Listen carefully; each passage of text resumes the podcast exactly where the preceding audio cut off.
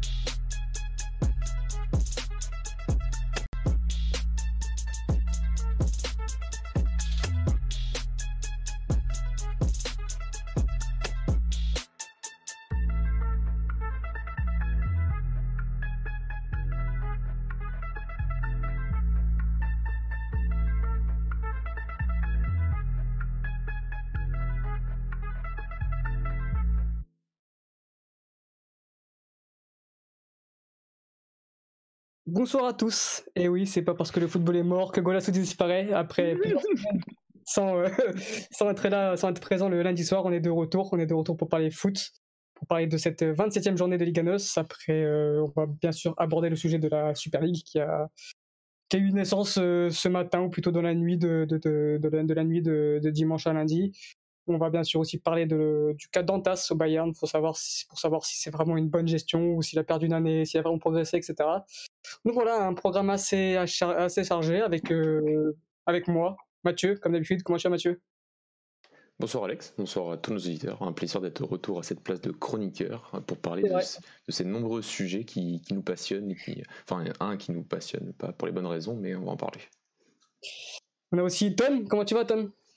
Bonsoir Alex, bonsoir à toutes et à tous. Euh, écoute, euh, ça va pour le mieux, on vient juste de perdre contre Barcelone, donc euh, comment aller mieux que, maintenant voilà. Et enfin, Dani, comment tu vas Dani? Écoute, j'ai envie de me défenestrer, mais à part ça, ça va. Hein. C'est vrai que c'est une, année de foot hyper compliquée pour les, pour les amoureux de football. Donc, et de bien sûr. ça, ça y est cette année. Hein. Euh, on va revenir sur cette, euh, sur cette 27e journée qui a commencé par euh, la victoire du Sporting, une victoire étriquée contre, contre but 1-0, but 2 alors donc voilà, encore une victoire à l'arrache pour, pour Sporting, mais vraiment cette fois-ci à l'arrache. J'ai rarement vu personnellement le Sporting autant, faible euh, dans le jeu, même si j'ai l'impression que c'est de pire en pire dans le jeu offensif surtout, mais surtout euh, concéder autant d'occasions. Euh, on avait pour l'habitude de voir un Sporting assez solide, même si c'était pas un jeu vraiment flamboyant, surtout au niveau offensif. C'était très solide défensivement, ça concédait très peu d'occasions. Mais là, vendredi soir contre Farennes, on avait une équipe du Sporting vraiment paniquée, en fait, pas sereine comme d'habitude. On a l'impression que, les deux derniers matchs nuls ont, ont vraiment pesé dans, dans, dans les esprits des, des sportingistes et surtout aussi d'Amorin qui, qui, a, qui, a, l'air de perdre son sang-froid. Donc, euh, un peu bizarre ce qui se passe un peu au Sporting, même si évidemment ils ont gagné, ils ont fait le plus dur et ils se rapprochent euh, de plus en plus vers, euh, vers ce titre de, leur, de champion qui, qui leur manque tant. Si quelqu'un qui veut rajouter un peu sur ce match-là et sur globalement ce qui s'est passé depuis les, les dernières semaines, ce serait qu'on n'est pas revenu sur les champions Ligue euh... c'est quand même bien moins, on va dire, flamboyant et, et, et qui domine ce, ce championnat. Même si Genre, je veux bien parler euh, sur, sur, ce dernier mois. Euh, sur ce dernier mois, on n'a pas vu un, Sporting impressionnant. Euh, même, ça fait même deux mois, mais il gagnait. Là, sur ce dernier mois, ça a été plus compliqué. Et sur ce dernier match, euh, je les ai pas sentis impressionnants. Je les ai sentis très fébriles. J'ai mhm. senti à Bon, là, il y a eu un manque de chance au niveau peut-être de l'arbitrage, mais bon, ça, ça arrive. c'est pas l'unique raison, mais ils auraient pu aller chercher ce but. Euh, ils auraient pu même mener au score, je pense, par la suite. Et on n'a pas senti un Sporting qui, qui, contrôlait le match, on les a sentis subir. Euh, même pendant les 20-30 dernières minutes, c'était, pesant. Euh, voilà, on, sent que peut-être le manque d'avoir Mourinho, sur, Mourinho, Ruben sur, sur le banc, on sent que ça a eu un impact aussi, mais on, on les sent pas, comme tu dis, on les sent pas en confiance. On sent que peut-être un manque d'expérience également sur cette dernière ligne droite. On sent que ça va être exigeant pour eux, surtout euh, voilà, avec seulement 6 points d'avance sur Porto. je pense qu'on risque de voir une fin de championnat plutôt euh, intéressante. Mathieu, on, a vu cette dernière semaine que a a changé un peu de dispositif tactique en passant d'un 3-4-3 à plutôt un 3-5-2 avec euh, du coup Paligna juste devant la défense et, et Mario et Daniel Bragans au milieu de terrain et devant avec un Pedro Gonçalves et soit Paulinho soit Thiago Thomas il a instauré un peu ce milieu du coup à, 3, mais bon, avec les deux pistons, donc euh, à 5.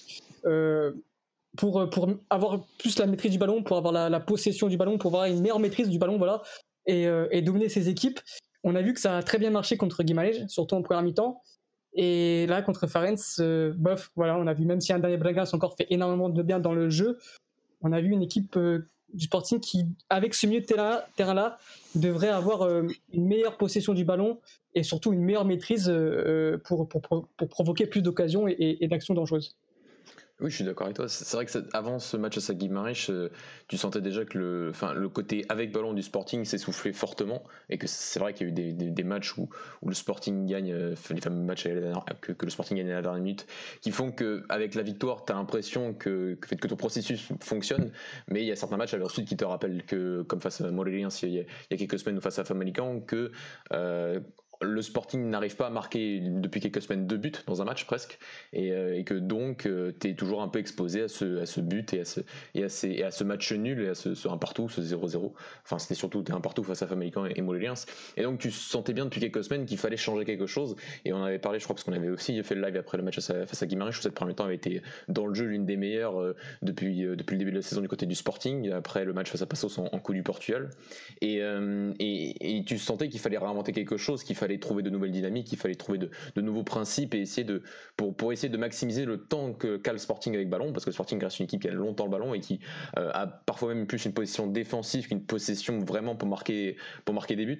Euh, et sur ce match euh, et sur ce sur ce match à Saguimarèche, on a sorti un vrai changement et ça a été l'introduction de Daniel Bragans qui a été fortement bénéfique à, cette cette osmose collective du côté du Sporting. En deuxième mi-temps, déjà, on a un peu retrouvé le Sporting de ces dernières semaines face à Guimarães avec un sportif déjà qui, qui, a, qui, a, a, eu des phases où il a fallu un peu plus défendre et on n'a pas senti cette, cette, même maîtrise dans le jeu. Mais après, c'est vrai que sur les derniers matchs ensuite face à Famalicão ou face, face, au, euh, face au Faliens aussi et face à, face à Moëliens, malgré l'introduction de Daniel Bragans, on, sent qu'il faut du temps parce que aussi c'est pas vrai, ça, ça, ça, change un petit peu du, fameux 3-4-3 et d'avoir seulement deux joueurs à l'intérieur. Il y a d'autres dynamiques, il y a, il y a un milieu à 3, il n'y a plus qu'une seule sentinelle et donc ça demande du temps de travail. il y a quelques différences et ça se comprend, mais l'intention de Ruben Amorim est louable parce que tu sens bien qu'il se rend compte qu'il peut faire mieux quand il a le ballon euh, et, que, et, que, oui, c'est vrai que l'intention est, très louable et sur match au c'est vrai qu'offensivement on n'a pas senti encore c'est vraiment quelque chose de fort. Et c'est vrai qu'en plus défensivement, on a senti euh, euh, beaucoup plus de, lacunes et de pas, de lacunes, de la fébrilité sur ce match à Sao Faliens, qui est une belle équipe qui, perd des matchs qui, qui, que le Falaise ne doit jamais perdre. Ils doivent jamais perdre face au Sporting vendredi dernier. Ils doivent jamais perdre face à Oraga il y a quelques semaines. Donc donc c'est une équipe qui joue, qui, on l'a vu, l'introduction de Georges Koch n'a pas changé en réalité les, les, les principes et l'animation offensive qui est, qui, est, plutôt intéressante du côté du Faliens, euh, malgré le fait qu'il soit encore avant dernier. Et ça, il y a, d'autres facteurs aussi. Mais, euh, mais c'est vrai que sur ce, ces dernières semaines, l'intention est louable de Ruben Amorim et sur ce match à Faliens, euh, à la fois le côté défensif et, le côté offensif a un peu pêché malgré la victoire des Verts. Mais ça fait, euh, je me permets d'intervenir, ça fait un moment quand même que, que c'est poussif et on l'a déjà dit. Et comme je l'ai déjà expliqué d'ailleurs dans une des émissions précédentes, euh, ça gagne malgré le fait que ce soit poussif. Est-ce que finalement, ça serait pas cette fameuse baraka du champion en, puissance? Justement, comme c'est cette action que je voulais te poser, là, le, du coup, Sporting a, atteint son record, a battu son record de 27 matchs euh, sans défaite. Mais on peut dire que sans un Adan, Adam des grands soirs, cette défaite aurait sûrement eu lieu tellement Farenz a, a, poussé ou, sur les, dernières, euh, sur les derniers instants, mais aussi on a eu aussi comme un veto euh, d'un très grand soir, gardien assez sous-côté d'ailleurs. Mais voilà, vraiment sans, un très grand gardien, le Sporting aurait pu quand même euh, concéder cette première défaite. Ouais, exactement, et, et ça rejoint ce qu'on disait, bah, du coup, encore une fois, il y a quelques semaines, dans une autre mesure. Il y a quelques semaines, on parlait du fait que Sporting, à certains moments, c'était poussif offensivement, et, et on ne trouvait pas la solution, et, tu vois, ça, ça forçait un peu. Et, et ça, ça, se reposait sur sa défense, c'est une défense qui était assez solide. Et du coup, c'était le premier rempart. Et là, tu as l'impression que le premier rempart, bah, il est un peu plus fébrile. Mais tu as encore un rempart derrière avec, euh, avec Adam qui sort encore un match. Euh, euh, bah, on peut dire que, que, la victoire, elle est un peu pour lui. Hein. Ah oui, oui. c'est, je pense qu'on est tous d'accord là-dessus. Et du coup, tu vois qu'au final, même quand une, une partie de l'équipe pêche un peu, et que, et que tu vois que l'organisation est un peu mise à mal, et bah il y en a toujours un qui arrive à te sortir euh, sortir je sais pas une grosse prestation de son chapeau. Mais c'est comme ça que c'est comme ça que les champions se forment aussi. Exactement. Moi j'ai souvenir de, de, Benfica il y a deux ou trois ans. Euh, on est champion et certains matchs on les gagne euh, sur une vieille frappe de Jonas venue de l'espace. Et des matchs où on a été poussif et on a buté sur une défense pendant tout le match et on a buté sur une équipe solide et regroupée pendant tout le match. Et tu la gagnes il faut le dire, avec de la chance, parce qu'il en faut aussi. Et j'ai l'impression cette année que Sporting, euh, ça fait plusieurs matchs quand même que, même quand c'est poussif, ça gagne. Et c'est bon signe pour eux, si je peux dire. si je peux t'intervenir. Euh, du coup. ouais, ouais, c'est Mathieu quelque chose, vas-y. Oui, c'était pour revenir sur ce qu'avait dit Ton, mais, mais Adan en fait, est un gardien d'une grande équipe. Euh, c'est un, voilà, un gardien qui, qui, sait qu'il va pas intervenir souvent durant une saison. Euh, c'est vrai qu'il y a des matchs où il a, il a aucun travail, vraiment. Euh, la défense fait, fait, fait, fait, le boulot. Mais sur ce match à Sofaliens, où il a eu beaucoup plus de travail que d'habitude, là, il, y a ces interventions qui, qui, oui, qui sauvent un match et qui, sauvent, et qui, clairement, sur ce match, permet de gagner 3 points du côté du Sporting, alors qu'ils auraient pu en, en rapporter, enfin, d'un point de vue presque. Si on compare un peu les opportunités, c'est seulement un point du, du, côté de Faro. Donc, euh, donc en tant que recrutement, on n'en a pas beaucoup parlé. Et pourtant, c'est vrai qu'il y a des périodes dans la saison, il y a des matchs, notamment, je crois, le, match à Salabessa en, début de saison où il, arrête un penalty et le match change juste après avec la de, de Tcheco Thomas, si je me, si, je me, souviens bien. Et voilà, il n'y a, a, a, pas tant que ça dans la saison parce qu'il est aussi beaucoup moins sollicité que beaucoup moins. Il est moins sollicité qu'un gardien comme Marquezine ou comme Mathéus du côté de, Porto et d'Oraga. Mais quand il a quand il doit être là, quand, quand on a vraiment besoin de lui, parce que la défense comme face au Faliens a eu beaucoup de a eu des difficultés, et ben, ben il, est là, il rapporte des points. Et c'est vrai qu'on en parle peut-être pas assez, mais euh, ça fait partie des, très très grosses valeurs sûres du côté du Sporting. Déjà un joueur ici expérimenté et un des peut-être vraiment des, top recrutements du Sporting cette saison. Les garçons, est-ce que vous voulez rajouter quelque chose sur, euh, sur Sporting qui semble quand même euh, s'envoler pour, pour le titre, même s'il n'y a que 6 points, on va dire, d'avance sur, sur, sur, Porto? Ouais. quand même En vrai, il faudrait, faudrait vraiment un cataclysme pour que, pour que ça passe pas. C'est pas impossible parce qu'on l'a déjà vu, c'était déjà arrivé. Mais personnellement, en voyant comment ils jouent, même en étant moins bon, mais en ayant quand même ce, cette faculté à gagner des matchs dans le dur, j'ai du mal à les voir ne pas être mm. champion cette année, personnellement. Moi, j'ai envie de dire que heureusement qu'il y a eu certaines victoires. Je me souviens de celle du face à Gilles Vicente à Barcelone, cette victoire euh, face à Santa mm. Clara à la 93e tu te dis que si tu perds ces points-là, ces moments-là, plutôt dans la saison que tu les as perdus que face à Moléliens ou face à Famelican, euh, ça aurait pu déjà être un peu plus compliqué. Euh, là, tu n'as que 6 points. Euh, le Sporting va quand même à Braga cette semaine, va quand même à Béfica. certes, Porto a un match, un match aussi à Béfica, mais voilà, il n'y a que 6 points. Je dis pas que le Sporting n'a pas perdu de match cette saison, donc c'est aussi, c'est aussi à noter. Mais, mais en cas d'égalité, il ne faut pas oublier que le sport, entre le Sporting et Porto, c'est Porto qui, qui passe devant. Donc euh, c'est aussi une donnée à prendre en compte et, donc euh, je suis pas aussi catégorique sur le titre, même si le, Sporting est, favori encore, bien sûr, ils sont favoris depuis, déjà beaucoup, de semaines et, beaucoup de mois déjà, mais 6 points d'avance, c'est pas, c'est loin d'être fait, je trouve encore, surtout quand tu as des confrontations directes aussi euh, difficiles en plus à l'extérieur. On va donc passer du coup au match de, Benfica, garçon. Benfica qui s'est incliné à domicile contre Gilles Vicente, 2 buts à 1. Benfica qui restait sur, euh, sur 7 victoires de suite, 7, 7 euh, matchs sans encaisser le moindre but. Euh, c'est à souligner, c'est aussi, ça peut faire partie de notre débat si vraiment depuis l'introduction du, du, gardien Elton Leite à la place de, de Vlachodimos et surtout avec l'arrivée de, de Verissimo, c'est aussi un peu cette nouvelle défense à 3 qui, qui, a fait sûrement énormément de bien à Benfica. On peut avoir un débat pareil là-dessus, mais voilà, on va revenir sur le match. Benfica qui, s'est incliné. Benfica, on a retrouvé un, Dani, on a retrouvé un, Benfica un peu des, du mois de voilà du mois de février, janvier, février, fin, et tout le reste. Euh, un Benfica amorphe, un peu sans, rythme, sans, idée, sans agressivité, avec notamment euh, surtout un Gilles qui a très bien défendu et qui s'est ensuite très bien projeté, euh, notamment sur les débuts en contre-attaque. Comme tu l'as dit, on a retrouvé un peu un, Benfica qui, était dans le dur ou moi, je l'ai plus peut-être, j'ai plus assimilé en fait au, match euh, contre Boavist en phase aller. Le match contre Braga, c'est-à-dire tu tombes sur des équipes où tu es complètement bloqué. C'est-à-dire que on, bloque ton plan de jeu et du coup, tu n'arrives pas à te défaire, tu n'arrives pas à, à, changer un peu le, le, cours du match. Enfin, surtout sur cette première période, tu n'arrives pas à, innover, tu n'arrives pas à créer des occasions, tu n'arrives pas à créer des espaces. Voilà, tu fasses un bloc bas. Euh, mais euh, mais du coup, sur la première mi-temps, tu as peu d'occasions. Tu as, je crois, un ballon de Seferovic ou deux. Euh, comme ça, c'est pas fou.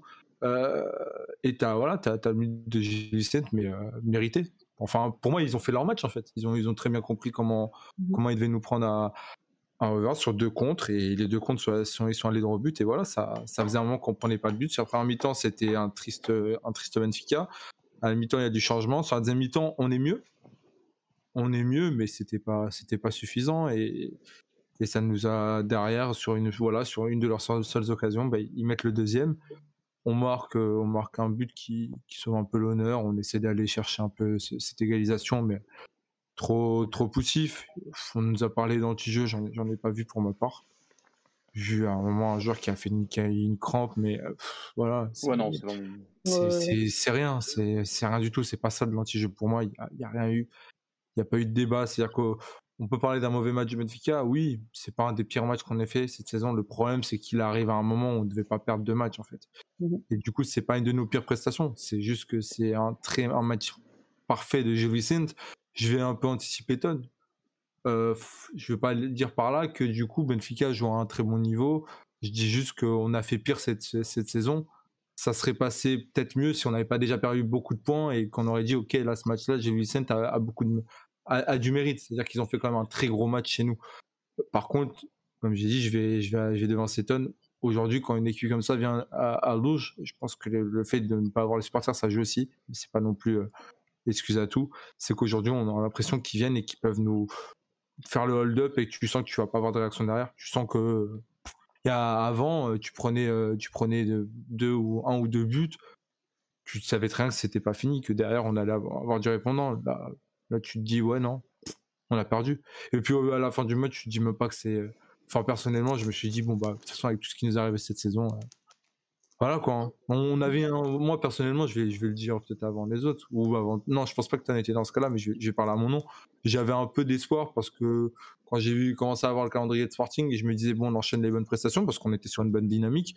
Je me suis dit que c'était encore jouable si vraiment de notre côté on faisait un sans faute et vu la forme du Sporting, je me suis dit, c'est faisable parce qu'ils perdent leurs points et que nous, en confrontation directe, on bat Porto, on peut passer devant. Après, maintenant, voilà, c'était des, suppositions de, fou. Euh, ça s'est pas fait. Je pense que la deuxième place va être compliquée à aller chercher. Euh, faut, faudrait que Porto perde un match avant de nous rencontrer et que, enfin, même avant ou après, et que nous, on gagne chez eux et que derrière, on perd aucun match, sachant qu'on a un calendrier compliqué sur la fin de saison ça relèvera pas de l'exploit, mais ça serait, ça serait vraiment fort qu'on ait, on ait cherché cette deuxième place. Enfin, parle actuellement, parce que sur la saison, non, mais sur la saison, c'est inadmissible ce qui se passe. Je veux dire, si là on va chercher la deuxième place, c'est fort parce que j'y crois plus. Enfin, j'y crois quasiment pas. Euh, donc voilà, euh, je pense qu'on va satisfaire d'une troisième place, euh, mais on parlera du reste plus tard. Mais voilà, c'était pas, c'était pas un match maîtrisé de notre part. C'est un match où on aurait dû faire beaucoup plus. Euh, c'est un match où, euh, voilà, je pense que c'est surtout de la faute de l'entraîneur sur ce match. Je pense que tactiquement, il encore une fois, euh, ça arrivé plusieurs fois cette saison. Moi, les deux matchs qui me choquent le plus, c'est peut-être Bro... c'est peut-être et Braga. C'est, des matchs où, Jesus s'est fait manger par, par l'entraîneur adverse de A à Z et il a eu du mal à répondre. Il a essayé de répondre à la mi-temps. Ça, ça a pris au niveau des occasions. C'était un peu plus intéressant, mais c'était encore beaucoup trop juste pour, pour ce que demande un club comme Benfica. On est très loin euh, du niveau demandé. Tunt, on a vu que Dani avait, avait retrouvé un peu d'espoir après ces, ces, derniers matchs. Toi, tu nous as dit un peu en off que bah, tu n'y as jamais vraiment cru en quelque sorte, que malgré ces dernières prestations, tu n'étais pas convaincu parce que tu trouvais que l'exigence de Benfica euh, méritait plus que ça en quelque sorte. Donc voilà, bah, explique-nous ton ressenti là-dessus. il moi, rester pour certains supporters quelques espoirs. Là, on peut dire que bon, après ces défaites, c'est fini. ne sera pas Je pense qu'on est tous d'accord là-dessus. Moi, j'étais de ceux qui étaient pessimistes avant cette défaite-là. Euh, alors oui, le run de, quelques victoires, notamment sans prendre de but, euh, c'était plutôt de bon augure et c'était plutôt intéressant.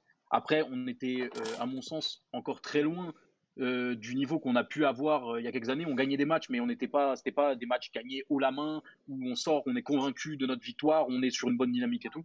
Donc, euh, donc j'étais pas pas complètement convaincu non plus. bah du coup, ce match-là n'a fait que confirmer ce que je pensais. On est retombé dans nos travers qui ont, qui, ont, trop duré cette mmh saison, si je puis dire.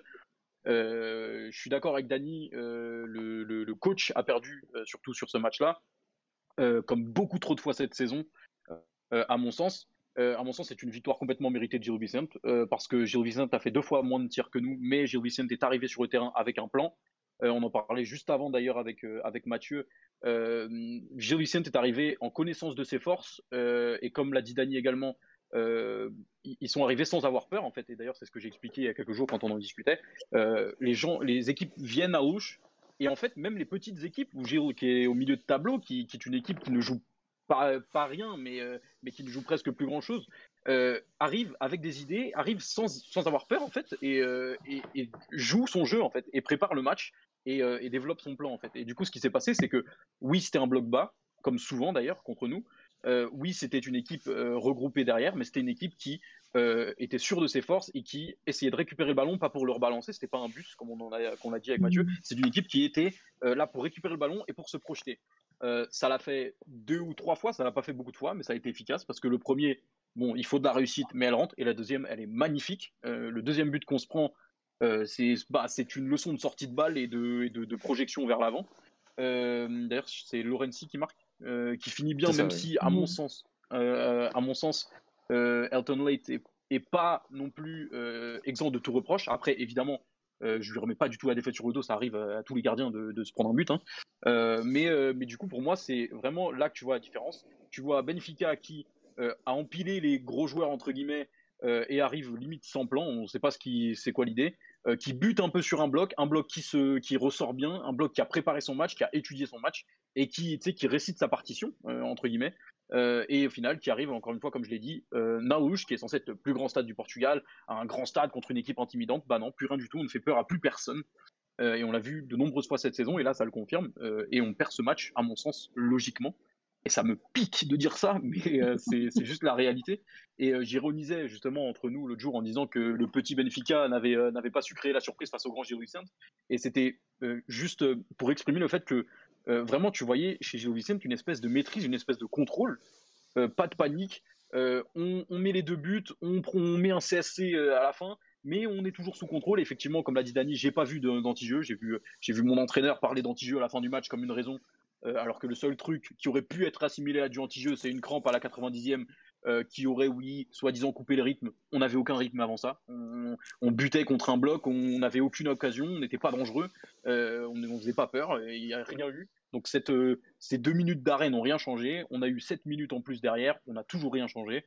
Vraiment, on a été battu à plat de couture, c'est pas une victoire large. le 2-1 peut laisser croire qu'ils ont eu de la chance. Euh, je pense que Gilles Vicente a mérité cette victoire. Je pense qu'on a mérité de perdre. Et euh, je pense que ça reflète euh, toute la saison. encore une fois, c'est une équipe avec des bons joueurs.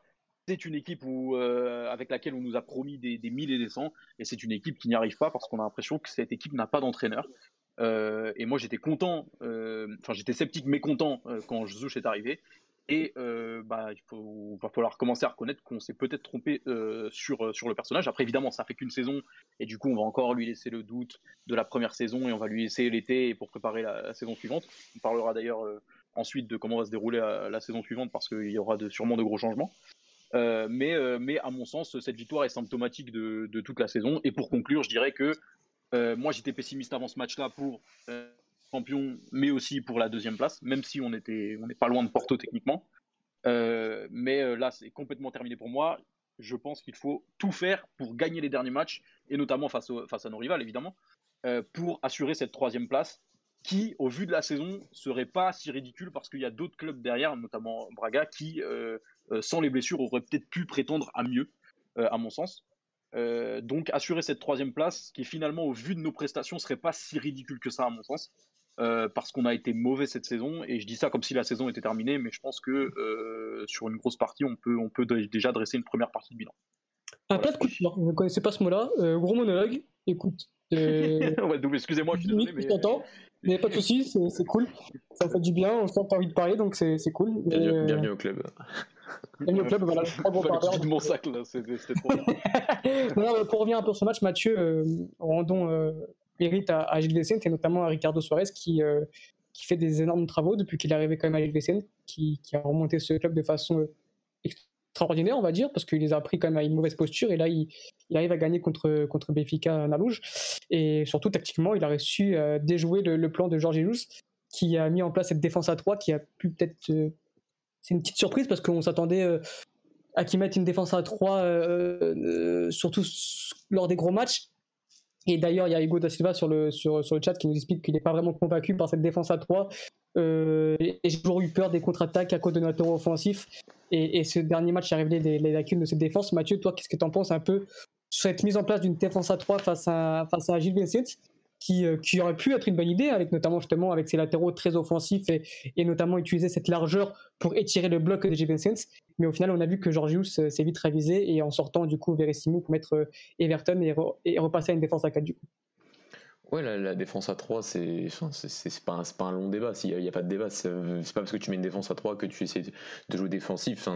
c'est une question de, dynamique et on, l'a souvent répété. Et qu'en fonction de l'adversaire, si tu, si tu estimes qu'en construisant à 3 derrière, tu vas, tu vas arriver à plus désorganiser le, bloc adverse, à étirer les lignes et à faire ce que, ce, que tu, ce que tu avais prévu de faire dans ton plan de jeu, euh, c'est l'entraîneur qui sait. Après, il peut se tromper, il peut ne pas, il peut ne pas se tromper, mais, mais, mais, mais voilà. Je suis je, trouve en tout cas sur les dernières semaines, et je me réfère surtout au match à Sabraga euh, et sur, euh, avant le carton de France Sergio, où cette défense à 3 là quand même plutôt très bien marché face à une équipe qui devait défendre assez haut, face à une équipe de Braga qui avait aussi beaucoup cherché en, à 11 contre 11 de la profondeur.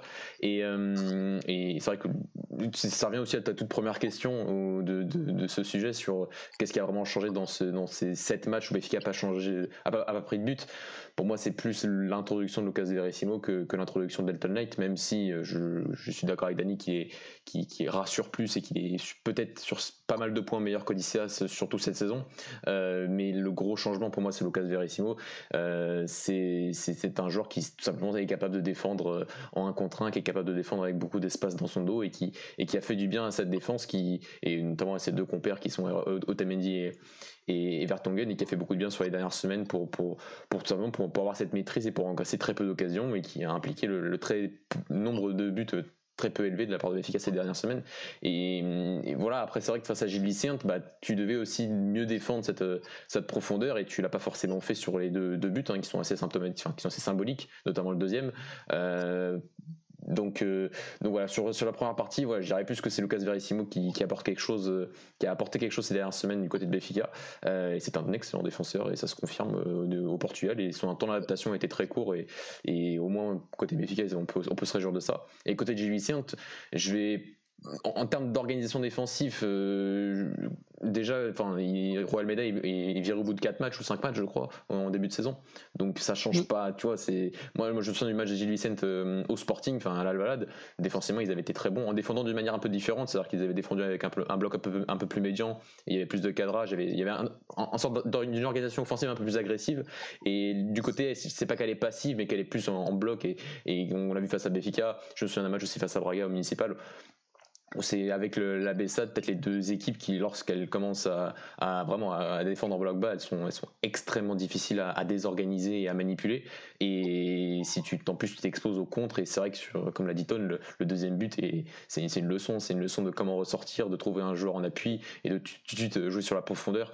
Euh, deuxième homme, troisième homme, quatrième homme, c'est vraiment vraiment très très bien fait. Et c'est pour ça que je, je, suis pas d'accord avec euh, Georges Jesus quand il dit qu'il y a, que, que Gilles Vicente a mis un bus parce que on a parlé avec Ton en off. Pour moi, un bus c'est quand tu cherches pas à attaquer. C'est-à-dire que tu, tu es venu là pour chercher le match nul pour prendre le 0-0. Euh, Gilles Vicente est venu pour défendre parce qu'il savait que la loose ils allaient pas, pas, pas avoir le ballon. Donc ils, étaient conscients, ils avaient conscience de cette, problématique. Par contre, ils savaient aussi qu'en en transition et dans, le dos de la défense de, de il allait avoir de l'espace et euh, ils l'ont extrêmement bien utilisé euh, sur ces deux buts.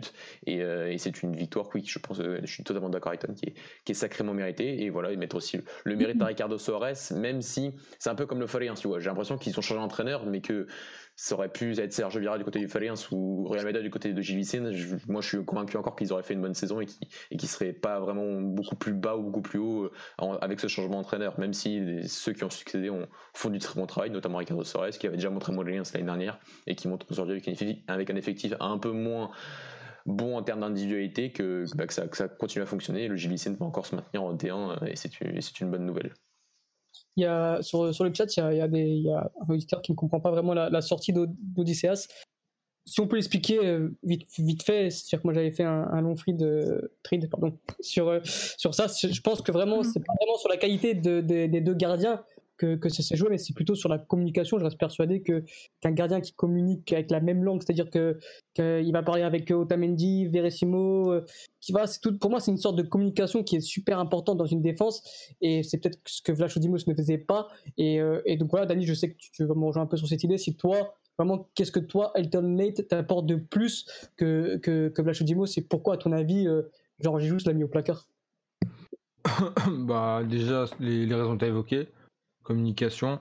Je pense que déjà que ce soit pour Verissimo, Otamendi, euh, c'est plus simple. Après bon, vers ton gun, ok, mais ce serait le seul problème. Mais à la rigueur avec Otamendi, je comprends bien. Je pense que ça peut le faire.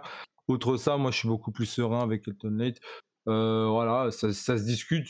Peut-être que le niveau est pas si différent que ça. Je dis pas qu'Elton Nate est un, gardien, un top gardien, mais euh, par exemple, je, trouve que par exemple Odyssey est plus bancable que euh, que Elton Late et pourtant euh, Cable, pardon, c'est ça, voilà.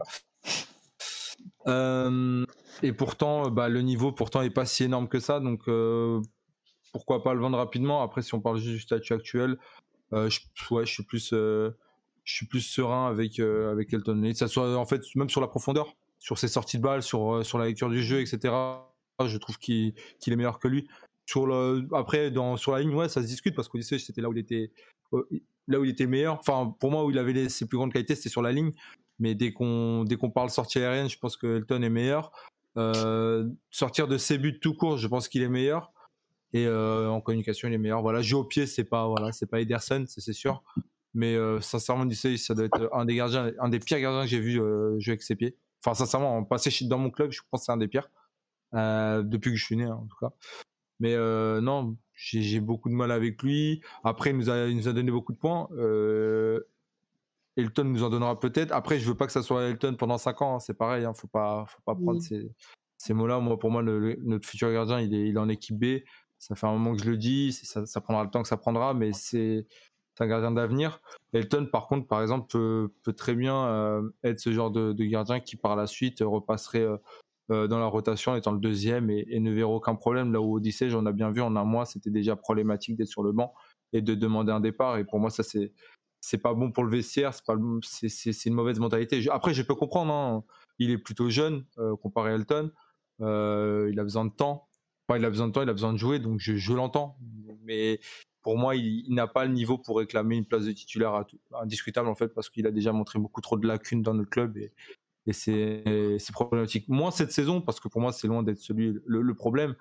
Mais j'ai beaucoup trop d'images euh, d'un gardien qui fait beaucoup trop de boulettes. Et, chez nous, ça, quand ça, quand ça s'enchaîne, bah, même si c'est sur 2-3 ans, ça fait jamais bonne image. Et généralement, au bout d'un moment, tu sautes. Et ça devait arriver avec l'âge, c'est pas arrivé. C'est arrivé avec, euh, avec. C'est un mal pour un bien, mais faut, faut le remercier pour ce qu'il a fait. Toute dernière question sur, euh, sur Benfica, parce qu'après, il faut, faut, accélérer sur les autres équipes parce qu'on n'a pas assez chargé. Euh, il y a une question de la part d'un auditeur, Daniel Fernandez, qui nous, qui nous dit euh, Benfica l'an prochain, avec le même entraîneur, est-ce qu'on peut s'attendre à, à, la même chose à la même saison, c'est-à-dire une saison décevante je, je, me réponds juste rapidement. Je, je, lui ai répondu d'ailleurs dans le chat, même dans le chat de YouTube. Moi, personnellement, j'en ai bien peur. Alors évidemment, comme je l'ai dit tout à l'heure, c'est la première saison et on, tu te dois de euh, laisser ce soi-disant temps d'adaptation, même si là on parle d'un coach qui a coaché pendant de nombreuses années dans ce championnat et notamment dans ce club. Euh, et tu, peux dire, ok, bah, il vient d'arriver, c'est un nouveau groupe, euh, et du coup il a du, mal à mettre en place ses idées. Donc tu peux, c'est la seule caution qu'il peut avoir, à mon sens. c'est ta première année, on tolère que tu rates ta saison. Ah, toi, tu te... je, ouais, je, serais pas d'accord, mais vas-y, fini. Alors, quand je dis on tolère, on tolère entre guillemets, c'est, je sais pas si c'est le bon terme, mais, mais à la limite, pour moi, ça peut être euh, le, truc qui lui donne encore un peu de crédit euh, et qui ne perd pas tout son crédit euh, avant la fin de saison. Tu vois. Maintenant, il va falloir commencer à réagir et à préparer la saison prochaine et c'est là que ça va être important. L'intersaison, comment il gère ça, comment il gère le début de saison l'année prochaine. Et là, on aura une réponse. À l'heure actuelle, moi, honnêtement, si je devais faire un pari, et peut-être que je me tromperai, on en reparlera dans six mois, pour moi, c'est pas du tout l'homme de la situation. Et la situation, telle qu'elle est est difficilement rattrapable. Quand on voit ses sorties, quand on voit qu'il n'assume pas euh, ses, responsabilités, quand on voit que euh, c'est jamais de sa faute et que si tout se passe mal, c'est toutes les raisons du monde, euh, sauf de sa faute. Je pense sincèrement qu'il n'a pas du tout la situation entre les mains, mm-hmm. ou du moins qu'il ne maîtrise pas du tout la situation. Et pour moi, c'est pas du tout l'homme qu'il nous faut. et je pense qu'on a eu, on lui a laissé assez de temps. Maintenant, j'entends ceux qui me disent que oui, on verra l'année prochaine. Et de toute façon, il ne se fera pas sauter d'ici là. Euh, donc on va être juste obligé de subir et d'attendre et de voir comment ça se passe. Si ça se trouve, il va retourner euh, nos cerveaux et on jouera trop bien la saison prochaine, je sais pas. Mais à l'heure actuelle, personnellement, j'en doute énormément. moi, ce que, là où j'aurais une contradiction, après, je suis pas vraiment objectif avec Giorgio, surtout cette année, étant donné que, que, que j'aime pas le personnage, cette année surtout, c'est qu'en fait, quand tu le fais venir à Benfica, tu le fais venir pour déjà gagner le championnat, mais à l'aise, avec, avec un, investissement historique, et surtout aller loin en Europe, en fait, tu vois. Mm. Et, et, quand il te dit, dans sa première conférence de presse, on va tout arracher, va tout, on va tout gagner, on va tout, cette année c'est tout, bah, t'attends forcément que les discours, que les actes suivent ce discours-là. Et c'est-à-dire, tu peux pas le dire, bon bah écoute, euh, bah ouais, on va lui laisser une année, euh, c'est pareil, il vient d'arriver. Comme tu as dit, il connaît ce championnat par cœur mieux que quiconque. Dani le dit aussi, c'est que c'est le mec qui connaît le championnat Liganos mieux que quiconque, c'est-à-dire qu'il n'arrive pas en première ligue, il n'arrive pas en Ligue 1, euh, il, arrive dans un, club qu'il connaît par cœur, un entraîneur, un président qui connaît par cœur, une équipe qu'il a construit lui-même. Et, au final, bah, il, va finir sûrement troisième avec le. pas d'accord sur l'équipe par contre. Hein. Bah, il te fait venir bah, Gilberto c'est lui, Verissimo c'est lui, il, il, donne son accord pour Waldschmidt, euh, Darwin il donne son accord, enfin il donne quand même son accord pour non. C'est genre il donne son accord, mais c'est des joueurs que Rui Costa et, et Thiago Pin qui sont allés oui, chercher. Dani, si, si joueur. Ah, oui, bien sûr, j'entends, hein, mais par exemple en défense, si vous voulez euh, celui-là de l'Espagnol euh, Barcelone, là, l'Uruguayen, j'ai oublié son nom, il n'a pas eu. Et le ouais, par exemple, il le prend, mais pas par dépit, mais parce que c'est ce qu'on lui propose mais si, euh... si tu es d'accord avec moi que Vivera est le suite direct, normalement. Enfin, j'ai l'impression que c'est ça. Moi, enfin, ce, que, ce que a expliqué, après, voilà, c'est parole contre parole. C'est que je, je on a eu beaucoup de discours. C'était, il voulait un, attaquant, il voulait pas Seferovic ni Vinicius. Euh, Vinicius, il part à la dernière journée, Seferovic il reste. Donc déjà, il a pas eu l'attaquant qu'il voulait. Il a eu Darwin, mais c'était un attaquant qui devait former. Euh, on lui a promis Cavani euh, pendant X temps. C'est-à-dire qu'on lui a mis beaucoup de Cavani dans la tête. Ça après sa première conférence de presse, il fait une interview d'une heure au Benfica où il dit que Cavani, voilà, aujourd'hui, si on en parle, c'est que Benfica peut aller le chercher, que c'est clairement une volonté. Donc, aujourd'hui, on lui a aussi beaucoup vendu du rêve, mais je rejoins tout ce que tu as dit, tous les autres points, tu as totalement raison, je te suis à 100%. Le seul point où je suis pas d'accord, c'est qu'aujourd'hui, il n'a pas eu non plus l'effectif à 100% qu'il voulait il y a beaucoup de têtes qui auraient sauté. Aujourd'hui, son attaquant, ça serait pas Seferovic. Euh, mais après, Gilberto, c'est pour sa pomme. Euh, mais Everton, par exemple, Everton, c'est pour sa pomme. Mais par exemple, si on prend Gilberto, euh, toi et moi, on s'est dit, qu'est-ce un des, quand, même toi, tu l'as présenté, tu l'avais présenté, tu as dit voilà, c'est pas le latéral moderne qu'on peut, on peut voir. Par contre, c'est un mec qui redoute d'efforts, c'est un mec défensivement qui a l'air plutôt solide, mais qui a sûrement des lacunes qui vient du Brésil. Ok, on voit Everton, je suis désolé. Everton, quand on le signe, il n'y a pas une équipe au Portugal qui ne veut pas. C'est un miracle qui vienne au Benfica. On se rend compte que cette année, bah, ça, ça, ça, ça, marche pas. Mais là, c'est, c'est, c'est, c'est, malheureux. Mais le, le, scout le scouting est bon et tu, tu, l'attires à un prix que tu n'aurais jamais eu avant. Donc ça, on peut pas vraiment leur reprocher, ni à Jesus, parce que sans Jesus, on n'a pas Everton non plus, tu vois. Euh, sur le reste, Valschmidt, ça fait un an qu'on en parle. Vieira, il te dit qu'il le signe parce que cette année, il est plus facile d'accès que l'année dernière que euh, via, la crise, via la, pandémie, bah, finalement, il a réussi à l'avoir. Maintenant, là où tu peux pointer du doigt, c'est quand tu as un Jesus qui vient en conférence de presse et qui t'explique que c'est compliqué la communication de Wall parce qu'il parle pas la même langue. On, en on est Benfica Lisbonne. Si tu n'arrives pas à communiquer avec un joueur anglais et, quand tu étais à Flamengo, tu nous parlais d'entraîner des top clubs, mon pote, si tu sais pas parler anglais dans un top club, je sais pas comment tu vas faire en fait. Ça, par contre, c'est des vrais problèmes. Après, ils connaissaient pas pour moi l'équipe. L'équipe, quand elle arrive, on l'a dit entre nous. On l'a dit c'est une équipe, il n'y a plus de base, il y y a, un problème de vestiaire. Euh, tu as, des joueurs, tu vois, quand tu changes à Braga ou quand tu quand as le Sporting avec Amorim qui se prépare depuis un an maintenant, t'es pas pareil qu'à cas où tu c'est le chaos depuis février, où t'enchaînes les défaites, où tu trouves une crise que t'as pas eu depuis je ne sais combien de temps. C'est pas le, le, le, le, même mood. Par contre, ce que tu peux pointer du doigt, c'est ce que tu as dit, c'est la conférence de presse où tu viens, où tu promets de, de laver le championnat. Que non, moi je reviens pas pour les championnats euh, nationaux, pour les coupes, euh, les titres nationaux, parce que les titres nationaux, je les ai déjà remportés. Là, ce qu'on vise, c'est l'Europe.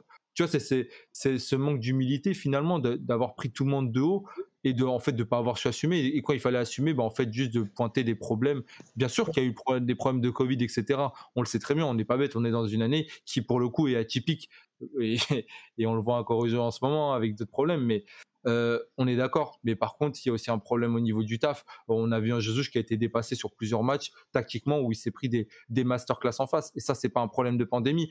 La, défaite de, contre Gilles c'est en aucun cas un problème de pandémie. Aujourd'hui, en un mois, on, on, sent bien que son équipe est beaucoup plus rodée. Ça, c'est vrai, il avait raison. Il a beaucoup plus d'entraînement.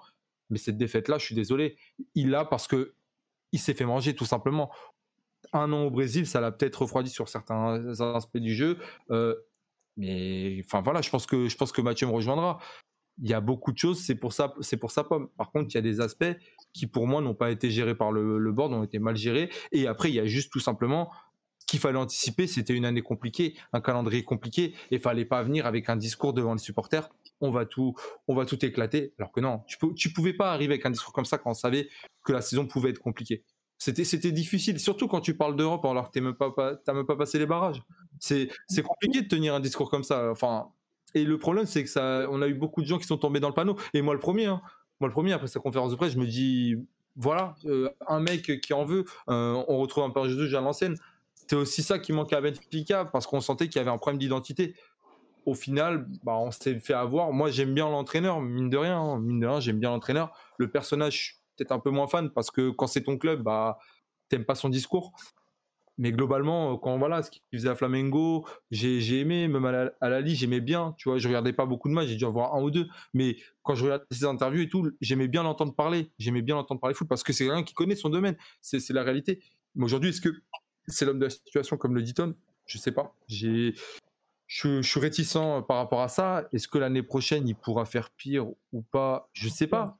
Parce qu'on des, des, incertitudes, pardon. Est-ce qu'on sera Ligue des Champions euh, Qui faudra vendre euh, Quel effectif on aura Est-ce qu'on aura des retours de prêt euh, Il y a encore beaucoup de points compliqués et en fonction de ce qu'on aura sous la main et de la pré-saison qu'on aura faite, on aura peut-être plus de réponses. C'est surtout ça. Là, là, je suis désolé, mais là, tu as essayé d'assurer ta fin de championnat et tu prépares déjà celle qui suit. Mmh. Donc, euh, oui, tu le vas, on va pas le virer, c'est sûr. Par contre, il faudra pas attendre le mois de janvier ou février où on sera troisième pour essayer de le virer. Ça, il faudra pas lui laisser beaucoup de crédit, je pense. Parce mmh. qu'une année, ça va, mais mmh. après, ça commence à peser. Mathieu, rapidement, quelques mots sur ton ressenti sur Georges Joux. Est-ce que c'est encore même la situation pour Béfica En quelques mots, pour passer à d'autres sujets. Oui, parce que j'ai envie de parler un peu de Braga, donc euh, je, ne vais, pas faire un monologue, mais juste un point. Ce qui, ce qui m'inquiète par rapport à Jésus de, de, cette saison, par rapport à l'année prochaine, et, du, du Georges Jésus qu'on a connu, il, a, enfin, il connu de, son premier passage, enfin, premier passage Béfica, Béfica Sporting, c'est la compétence de la préparation spécifique de, des, des, matchs et notamment des grands matchs. Et même si on a parlé face à Vicente où il s'est sûrement fait un peu dépasser par, par la stratégie de, de Ricardo Soares, euh, il y a eu trop de matchs cette saison où il s'est, comme l'a dit Dani, il s'est fait, il s'est vraiment fait avoir dans son plan de jeu et dans sa, stratégie pour des matchs spécifiques et notamment les matchs à Sogran. Peut-être pas face à Porto au Dragon cette saison, mais tous les autres, euh, ça a été, euh, je trouve, on l'avait répété, ça, ça, avait été très compliqué. Donc ça, est-ce que ça peut changer d'une année sur l'autre? Je sais pas. Maintenant, il y, a des signaux sur ces dernières semaines qui montrent que déjà si l'équipe s'améliore défensivement et on le voit, euh, ça, sera, ça laissera plus de, de temps et de, et, de, tranquillité pour améliorer tout le processus offensif. Mais, mais sur la préparation, certains, certains grands matchs, notamment les possibles matchs européens qui arrivent l'année prochaine, si c'est en Europa League, en Ligue des Champions, on verra. Mais euh, ça, ça c'est le truc qui m'inquiète le plus et qui revient un peu sur les propos d'Annie qui, en disant que peut-être que deux ans dans, dans, des confédérations différentes, ça lui a pas fait forcément de bien pour s'adapter à, à certains contextes. Et là, on le voit au Portugal, sur certains, même au Portugal, où certains entraîneurs lui posent quand même d'énormes problèmes. Alors en Europe, c'est encore autre chose, et c'est peut-être ma plus grosse inquiétude si j'étais supporter de Béfica. On va donc passer à, Braga, Mathieu. Euh, Braga qui est dans une phase compliquée. Sur les cinq derniers matchs, c'est qu'une seule victoire, c'est six points pris. Euh, donc voilà, Braga a, donc euh, et je, enfin, je vais pas parler de titre parce que c'est vrai que c'était déjà très compliqué avec les, grosses blessures. La deuxième place laisse un peu filer cette deuxième place après cette mauvaise série. Maintenant, voilà, pour revenir un peu sur, euh, sur le match de Real, on a eu surtout deux belles équipes, je trouve, avec euh, notamment deux énormes gardiens, Mathieu, qui ont, qui ont fait des parades extraordinaires. Donc voilà, ton ressenti un peu sur euh, cette phase un peu plus compliquée de, ton club et sur ce match où quand même on a vu deux très belles équipes et notamment un beau, un beau match de, de foot portugais.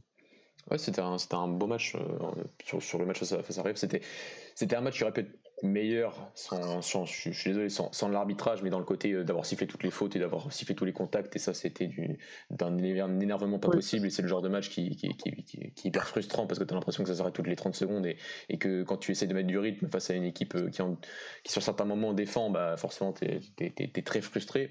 Donc voilà Braga fait pas souvent des 0-0 hein, donc c'est assez rare sur papier, prendre un point Villa de Compte, c'est pas, pas, pas nul, hein, parce qu'on est, c'est un stade où on a énormément de difficultés c'est chaque année. Euh, le 4-3 de l'année dernière, euh, quand, lorsque Carvalho était entraîneur du sport de Rio, donc euh, donc c'est un terrain compliqué face à un entraîneur bien sûr qui, que, que, je respecte et que et que je trouve malgré tout qui est un qui est un très bon entraîneur Miguel Cardozo, même s'il n'était pas sur le banc hier, avant-hier. Donc donc voilà, sur ce match-là, je trouve que le match nul est, oui, est mérité. Ça aurait pu faire un partout plutôt. les gardiens ont fait, ont, fait un, ont fait un très bon match. Et, et, voilà. Après, sur les derniers matchs, je trouve que ça aussi, et Carval le dit bien, et je pense qu'il l'a ressenti aussi, c'est sur le côté transition défensive et sur le côté de bien mieux réagir à la perte. Et c'est vrai que l'introduction d'André Castro euh, a été, euh, été primordiale euh, dans, ce match. Son retour a, été, a, fait, un bien fou dans, cette, dans un, le positionnement et deux, dans la réaction rapide à la perte du ballon. Et ça a fait qu'en première mi-temps, on a eu un Braga qui a quand même sacrément dominé, je trouve, le Rio Ave. Et que la seule vraie, véritable occasion de Rio Ave, c'est sur l'erreur de, relance de Rolando qui enchaîne cette contre-attaque de, de, Dalla, puis, puis cet énorme raté de Geraldes. Donc voilà. Donc c'est surtout ça. C'est après, si on revient sur cette période-là, elle est compliquée parce qu'on s'attendait à vivre cette période-là beaucoup plus tôt après les blessures de David Carmo, après les blessures de Yuri Medeiros, après les blessures de. De, de, de, ça fait longtemps. Euh, de, plus, plus, le départ de. Oui, André Castro qui s'est blessé deux mois alors que ça devait être une, simple entorse de la cheville. Euh, plus les départs de Poligno en fin, fin février, début février, et, celui de Bruno Viena juste après cette période-là, on l'attendait juste après, au final, on l'a pas eu, et on a commencé à espérer, oui. Mais moi, je le dis, j'ai commencé à espérer en disant qu'on pouvait vraiment peut-être aller plus lutter pour la troisième place, mais peut-être lutter pour la deuxième, euh, sans forcément le tenir obligatoirement. Et au final, on voit des problèmes qui arrivent plus tard et qui, et qui, sont, qui sont très largement visibles. On est une équipe qui, qui, qui, a, entre guillemets, qui attaque un peu moins bien, mais qui n'attaque pas, pas mal. Euh, face à la la semaine dernière, je trouve qu'on a, qu'on a, sur une grosse partie du match, on a quand même réussi. Et c'est peut-être l'une des seules, l'une seules équipes, je trouve, qui a réussi à bien manipuler la ligne défensive et le milieu de terrain de, la Bessade et qui a réussi à procurer des occasions avec ballon. Mais c'est vrai que sans ballon, euh, on a senti l'énorme, les énormes difficultés lors de ces derniers matchs, que ce soit face au Faliens, que ce soit face à la Bessade. Et là, on a sorti le manque d'André Castro au final un mois après sa blessure. Et ça, c'est vrai que c'est assez, euh, assez bizarre. Donc euh, voilà, on l'a moins senti face à Riov et je trouve que Riov au final a eu moins d'occasions que, que, que, que, la Bessade une semaine auparavant euh, chez nous mais euh, offensivement, il y a eu plus de difficultés face à un qui était, qui était aussi bien organisé défensivement. On tombe sur le Riyov de Milel Cardozo plus que sur le Riyov de Mario Silva, et donc ça, ça change quelque chose aussi. Et ça, ça, voilà. Donc euh, c'est frustrant, c'est pas étonnant, je trouve. C'est pas étonnant quand on n'a pas les, on je suis désolé, on n'a pas les moyens des trois grands, on n'a pas les mêmes effectifs. Donc quand tu as 3-4 joueurs aussi importants qui partent en cours de saison, ça devient très vite compliqué. Ça commence à être compliqué. Euh, c'est, je pense qu'on jouera encore la lutte pour le, on est encore dans lutte pour le podium. On jouera encore la, troisième place jusqu'au bout, sans avoir aucune garantie de l'obtenir, bien évidemment. Euh, surtout qu'en cas d'égalité, c'est Béfica qui passe devant. Donc euh, ça aussi à prendre en, compte. Et, voilà, et surtout le calendrier est d'une difficulté hors norme. Euh, recevoir Bovista, recevoir le Sporting, aller, aller à Madé, recevoir Passos et, aller à Gilles Vicente sur les, six, sur les cinq prochains matchs, c'est compliqué. J'avais dit, on pense peut-être déjà un peu à la finale de la Coupe du Portugal et, d'assurer au plus vite possible l'Europa League l'année prochaine parce que parce qu'il y, a, voit il y, a eu un travail qui a été fait tout au long de la saison, mais c'est vrai que ces absences et ces, départs sont, sont, un peu frustrantes pour cette fin de saison qui aurait pu être bien plus palpitante pour Braga. Et, euh, voilà, après, on peut pas non plus, euh, côté direction, on peut pas non plus demander la lune d'être déçu quand on voit Polino à la dernière journée du mercato en février dernier. C'est clair. Euh, Mathieu, euh, petite question ou peut-être surprise aussi, notamment sur le, 11, avec l'absence de Al. Euh, qu'est-ce que tu en penses? Est-ce que toi tu l'as mis titulaire? Voilà, Qu'est-ce que tu en penses un peu de cette présence sur le banc de peut-être ton meilleur joueur durant la saison? Meilleur joueur ces dernières semaines, ça c'est vrai. Sauf sur les deux derniers matchs, face au Faliens et face à la Bessade où il a été nettement moins bien. Et je pense qu'en parlant de ses problèmes de positionnement, préventif pour, euh, pour anticiper cette perte de balle. Je pense qu'il était un peu visé par Cavarial parce que c'est aussi un de ses problèmes. Euh, il n'est pas parfait, de là, même s'il a beaucoup de qualité. Mais c'est vrai que dans ce, c'est pas, euh, à première vue, on a l'impression que c'est un 6 destructeur alors que c'est tout le contraire. Et donc, au final, il y a plus de choses à apprendre du côté défensif parfois et sur certains positionnements. Et, c'est vrai qu'à la perte du ballon, c'est pas, c'est pas André Castro. enfin, en gros, pour remplacer Paligne, on a dû acheter deux joueurs, c'est Al et André Castro, pour compenser à la fois le côté offensif et défensif. Et, c'est vrai qu'on a vu tout de suite la différence entre les deux matchs, entre la Bessade et Rio dans le côté perte de balle. maintenant, enfin, c'est pas moi qui l'invente, hein, les journaux parlent de, parlent de, fatigue ces dernières semaines, parce que c'est vrai que je sais pas c'est quand le dernier match qu'il n'avait pas commencé titulaire, et ça doit remonter à plusieurs semaines. et c'est vrai que l'absence d'André Castro faisait qu'il qu'il devait jouer quasiment tous les matchs. Euh, maintenant, c'est vrai qu'il fait le ramadan, et donc ça aussi, ça a été évoqué dans les journaux comme quoi euh, c'était plus la fatigue qu'il avait accumulée ces dernières semaines, ça avait joué, et donc une semaine, un match sans, jouer, en ayant André Castro de retour, bah, c'était la décision qu'a pris Carvalhal.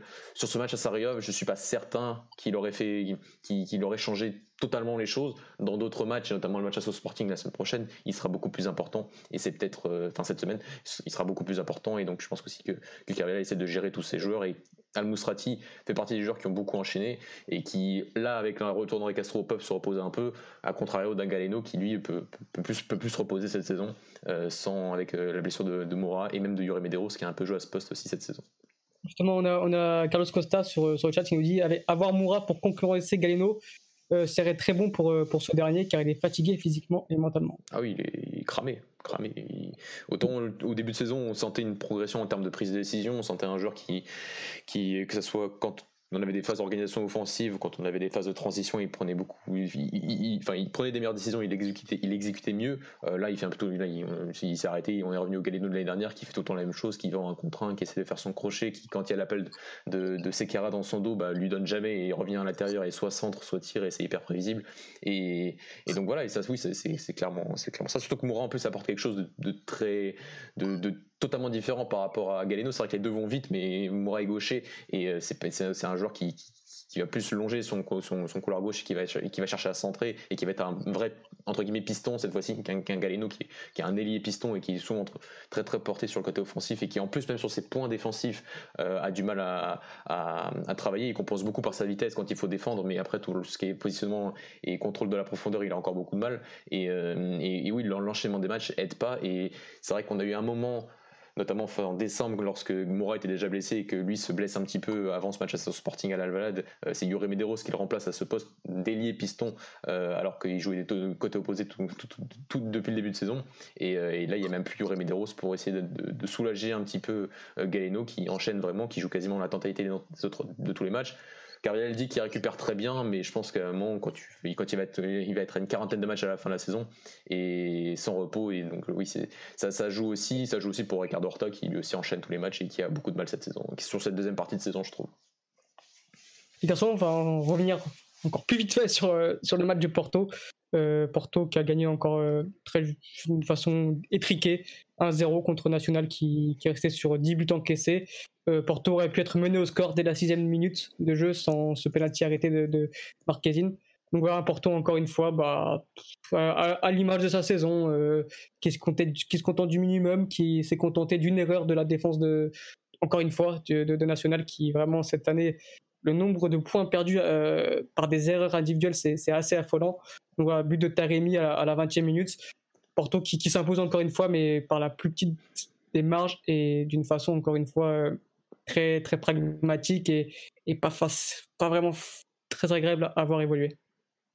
Quelqu'un qui va rebondir vite fait sur ce que tu as vu le match Il n'y a rien à retenir de ce match, je trouve. Euh, je pense que même les supporters de Porto ne retiennent rien de ce match. Il euh, fallait gagner, il fallait continuer, il fallait, fallait, utiliser la, la défaite de Béfica. voilà, ils ont 9, 6 points d'avance sur Béfica je pense que s'ils si, vont avoir du mal quand même à ne pas finir deuxième. Et, et voilà, j'ai regardé certaines stats avant, avant l'émission c'est vrai que le côté Porto première partie de saison comparé à la deuxième partie de saison, on a un Porto qui, s'est nettement amélioré défensivement et qui et défend d'une autre façon qu'en Ligue des Champions comme on a vu cette saison où en Ligue des Champions on a une équipe qui défend qui a souvent défendu bas, on l'a répété avec Kevin lors de nos lives de la semaine dernière et ça mettait en valeur certains joueurs notamment Mbemba et Pep, mais même sur le côté défendre haut et défendre et de, contrôler mieux la profondeur et, et de et de, d'essayer de, de suffoquer l'adversaire dans son camp, Porto est déjà meilleur. Après pour créer les occasions, bah, ils n'en créaient pas beaucoup, mais ils ont des individualités qui font partie des meilleurs du championnat euh, et qui arrivent à, résoudre certains matchs comme, comme hier. Ensuite, dès qu'il y a une erreur, ils l'utilisent et, ça fait un zéro. C'était pas beau à voir, c'était pas beau à voir à s'attendre il y a deux semaines, euh, la semaine dernière. Donc euh, voilà, mais Porto s'est amélioré défensivement Et, pour revenir sur un tout petit point, peut-être pour, pour conclure Alex, il y a quelques semaines je disais que, que c'était un peu frustrant de voir le Porto de l'année dernière et le Sporting de cette saison gagner le titre en étant plus sur le côté défensif que sur le côté offensif. En réalité, si tu regardes sur, que ce soit dans tous les championnats presque et sur les dernières saisons, notamment au Portugal, c'est rarement la meilleure équipe en termes de jeu offensif qui gagne le championnat à la fin. C'est généralement celle qui défend très largement le mieux. Il y avait eu un, gros article, euh, c'était vers janvier, février, justement, sur les derniers champions et on, ça montrait que c'était généralement les équipes qui défendaient le mieux qui remportaient euh, le titre. en, tant que championnat, oui, c'est clairement ça. Euh, et, si tu regardes sur les dernières saisons Portugal, bon, c'est très, euh, très rare de voir une équipe qui, joue un très très beau football champion. généralement, c'est pas, pas celle-là. Et généralement, c'était d'autres équipes qui, elles, vont avoir plus de mal défensivement, comme, comme un Braga qui a là cette saison aussi un peu plus de mal défensivement. Et j'en parlerai bientôt. Mais, mais voilà, c'est un, un, des points. Et Porto s'est amélioré défensivement tout au long de la saison. Et Porto a continué à être régulier. Et Porto finira minimum deuxième cette saison euh, et euh, aurait peut-être pu jouer le, titre un peu peut-être jouer un peu plus le titre s'il y avait eu certains matchs euh, certains matchs nuls du côté du Sporting un peu plus tôt dans la saison et au final ça arrive un peu plus tard et donc ce titre là semble encore, semble encore très long pour Porto euh, Danny, Ton, si quelque chose à rajouter Juste, juste un mot pour, pour confirmer et, mon propos de tout à l'heure. Euh, comme quoi j'ai du mal à voir Sporting ne pas être champion. Alors encore une fois, évidemment, il y a les, il y a les, euh, il y a les rencontres, euh, bah, il y a des rencontres cruciales qui vont être jouées encore. Mais en voyant Sporto, en l'occurrence, je n'ai pas vu ce match-là, attention, mais de ce que j'ai pu lire dans les journaux, ça s'apparente beaucoup au match précédent où ça a été gagné mais un peu poussif et tout. un Porto loin d'être flamboyant cette saison, encore une fois. J'ai du mal quand même à voir ce Porto rattraper ses six points. Mmh. après, évidemment, évidemment, en fait, j'ai du mal à me dire que Sporting ne va pas perdre, donc ils vont perdre des points à mon sens. Mais j'ai mhm. du mal à me dire que Porto, eux, ne vont, euh, vont performer jusqu'à la fin et, mhm. euh, peuvent aller les chercher, tu vois ce que je veux dire? Donc euh, à, mon sens, je pense que la deuxième place, c'est ce qui leur convient. encore une fois, je l'ai déjà dit aussi dans les émissions précédentes, je, tape beaucoup sur Benfica, mais on a, on a un Porto très faible cette année aussi. Euh, et, je pense que ça va. Moi, je pense que le classement actuel, ça va en rester là. Et j'espère que ça va en rester là pour pas que Benfica descende plus bas. Et, euh, du coup, voilà. Voilà, garçons, on va, on va finir un peu sur euh, bah, cette partie de Ligue 1 qui a été très longue, du coup presque une heure. C'est vrai que ça faisait longtemps qu'on faisait pas de live, donc on a un peu tout dit. On va passer du coup au deuxième sujet sur Thiago Dantas. On a décidé de faire ce sujet-là. Pourquoi? Parce que c'est un joueur que, que nous aimons tous les quatre. Euh, vraiment qu'on nous apprécions beaucoup, que ce soit Dani, moi, Ton et Mathieu. C'est un joueur qui nous tient à cœur. On a vu qu'il a fait sa première titularisation la semaine dernière avec le Bayern contre Mayence. Donc voilà, on voulait un peu parler de sa, saison, de sa progression, de surtout une question que qu'on se pose un peu. Est-ce que Dantas a perdu une année au Bayern? Donc moi, je vais lancer un peu le sujet. Je vais commencer à répondre parce que je sais qu'avec Dani, on n'était pas forcément d'accord. Euh, perdre une année, je ne dirais pas ça parce que tu ne perds pas une année en t'entraînant tous les jours avec des, Lewandowski, des, euh, des Muller, des Kimmich, des, des Coman, des, euh, des Bounassar. Enfin voilà, c'est vraiment, important de s'entraîner avec ces joueurs-là. Mais je vais dire que c'est dommage. De, voilà, il a fait que 9 matchs depuis qu'il est arrivé en, Allemagne. je crois que c'est 500 minutes de temps de jeu. c'est dommage de ne de pas traduire ce qui, ce qui fait entraînement, de ne pas pouvoir les répéter en match en fait. Et c'est là pour moi où vraiment le choix, je vais pas dire qu'il est mauvais, mais c'est c'est pas une année de perdu, mais c'est pas non plus une année de gagné pour moi, du sens où il n'a pas pas joué en fait, il a fait que 9 matchs. Et, euh, et du coup, bah, c'est pour moi, il n'y a rien de mieux que la compétitivité, il n'y a rien de mieux que la compétition pour vraiment progresser. On a vu qu'il a progressé notamment sur, euh, le, volume de jeu, etc. Mais je pense que quand tu t'appelles Dantas, quand tu étais le crack que tu étais il y a deux ans, qu'on qu t'annonçait comme l'un des plus regards portugais, sa progression ne va pas aussi rapidement qu'on l'avait peut-être imaginé. De toute je vous laisse ensuite débattre sur ce sujet. Si quelqu'un veut commencer. Dani, si tu veux commencer. Bon, je pense que c'est pour moi. Alors, euh, on avait déjà eu ce débat du coup en off entre nous, on va, on va le développer ici. Il euh, faut déjà prendre, je pense, le contexte. On a un Thiago Dantas qui euh, a enchaîné deux saisons d'affilée en B une première saison en étant dans la rotation, la deuxième en étant titulaire, pas à son poste pour le coup, mais euh, en tout cas il jouait il était plutôt bon. Et euh, Youth League où la deuxième il est clairement euh, outre Gonzalo Ramos qui finit parfaitement bien, qui finit parfaitement pardon la, la, League, un des joueurs majeurs de cette Youth League où ils vont en finale, etc. Donc généralement les générations comme ça, on a quand même des des joueurs par la suite qui intègrent l'équipe A et voilà. enfin, s'ils ont l'âge et qu'ils ont l'expérience, et, c'est le cas de Thiago Nantas. On arrive du coup, enfin, de cette saison. Et on voit que bah, du coup, Dantas souhaite partir parce que je, pense tout simplement il ne rentrait pas dans, les idées de, de Jesus, ou tout simplement il s'est dit que c'était bloqué, qu'on lui, on lui donnait toujours pas de projet, pas de plan sportif. Donc il a, il a informé son entraîneur de la B à cette époque-là, Renat Pive, qui voulait du coup, qu'il attendait des propositions et que du coup il voulait partir. Chose qu'elle aurait répondu Renat Pive que du coup, bah, étant donné qu'il souhaitait partir, il allait, il allait être sur le banc. Il allait être sur le banc parce qu'il préférait laisser du temps à Paul Bernard, euh, Paul Bernard, euh, Vukotic, pardon, euh, qui d'autre? Qui d'autre? Parce que j'essaie de me rappeler vraiment des noms qu'il a dit. Bref, entre autres, on va dire. Et chose, décision qu'il a acceptée, décision qu'il a comprise, et par la suite, du coup, on a, on a attendu la dernière journée pour voir Thiago Dantas prêter au Bayern. du coup, on, le savait pour certains que, que Flick était un, admirateur de, Dantas depuis de nombreuses années. Euh, il était fan de, ce jeune, donc euh, il lui a très clairement proposé de venir au Bayern. Euh, on nous a dit pendant un an, on ne nous a pas montré s'il y avait une clause d'option d'achat. il s'est avéré qu'il y en avait une qui peut être actionnée jusqu'à fin mai, jusqu'au 30 mai. Et du coup, il part un an là-bas. Donc, dans l'idée, on se dit pourquoi on prête ce joueur-là qui a tout pour être dans la A? Pourquoi on le prête aux champions d'Europe? Parce que s'il a sa place, enfin, s'il a du temps de jeu là-bas, c'est quand même euh, chaotique ou enfin incompréhensible de, ne pas, de ne pas le voir avec l'équipe première. Euh, il s'est avéré qu'il, du coup, comme l'a dit Alex, il a eu très peu de temps de jeu avec la B. Il y a eu des blessures. Il a fait, il a quand même bien en commencé, puis par la suite il y a eu des blessures, etc.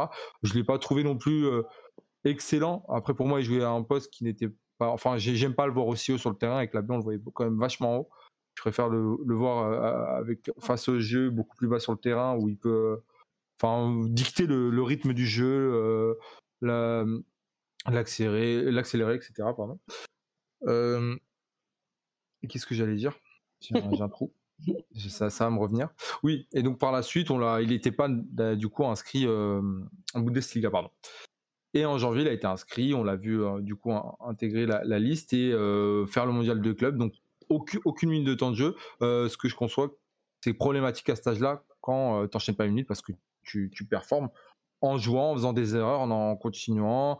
Enfin, tu prends l'expérience comme ça, quoi. Et au bout d'un moment, c'est c'est comme ça que tu évolues. Il n'y a pas non plus euh, que des carrières à la Mbappé, à la Félix, où voilà, tu première saison, tu exploses tout, et derrière, tu as, un top transfert. Voilà. Non, c'est pas le cas. Pour des joueurs comme Dantas, ça pouvait être le cas, mais il faut, il faut qu'il ça rentre dans un modèle de jeu qui lui convient qui conviennent, pardon, parce que je pense que c'est un joueur qui, qui peut euh, s'adapter enfin, parfaitement à, un style de jeu que l'équipe lui demande. Mais si on est sur un style de jeu où on est sur un bloc bas, euh, transition euh, rapide, etc., un Danta sera, enfin, du moins s'il est en plus placé hyper haut sur le terrain, sera pour moi inefficace. ce qui n'est pas le cas du Bayern, qui pour moi a un style de jeu qui peut être intéressant pour Dantas, dans, le rôle de Kimmich par exemple, où pour moi il peut un jour tenir ce rôle. Euh, mais du coup, on en, reviendra à la fin parce que son, avenir au Bayern est, un peu compromis en ce moment. Euh, et du coup, il fait euh, ses premiers débuts, il me semble, c'est contre Leipzig, non? Il a appelé et il fait son entrée en jeu, c'est pas contre Leipzig, j'ai plus l'équipe en tête, mais il rentre 5 minutes, même pas.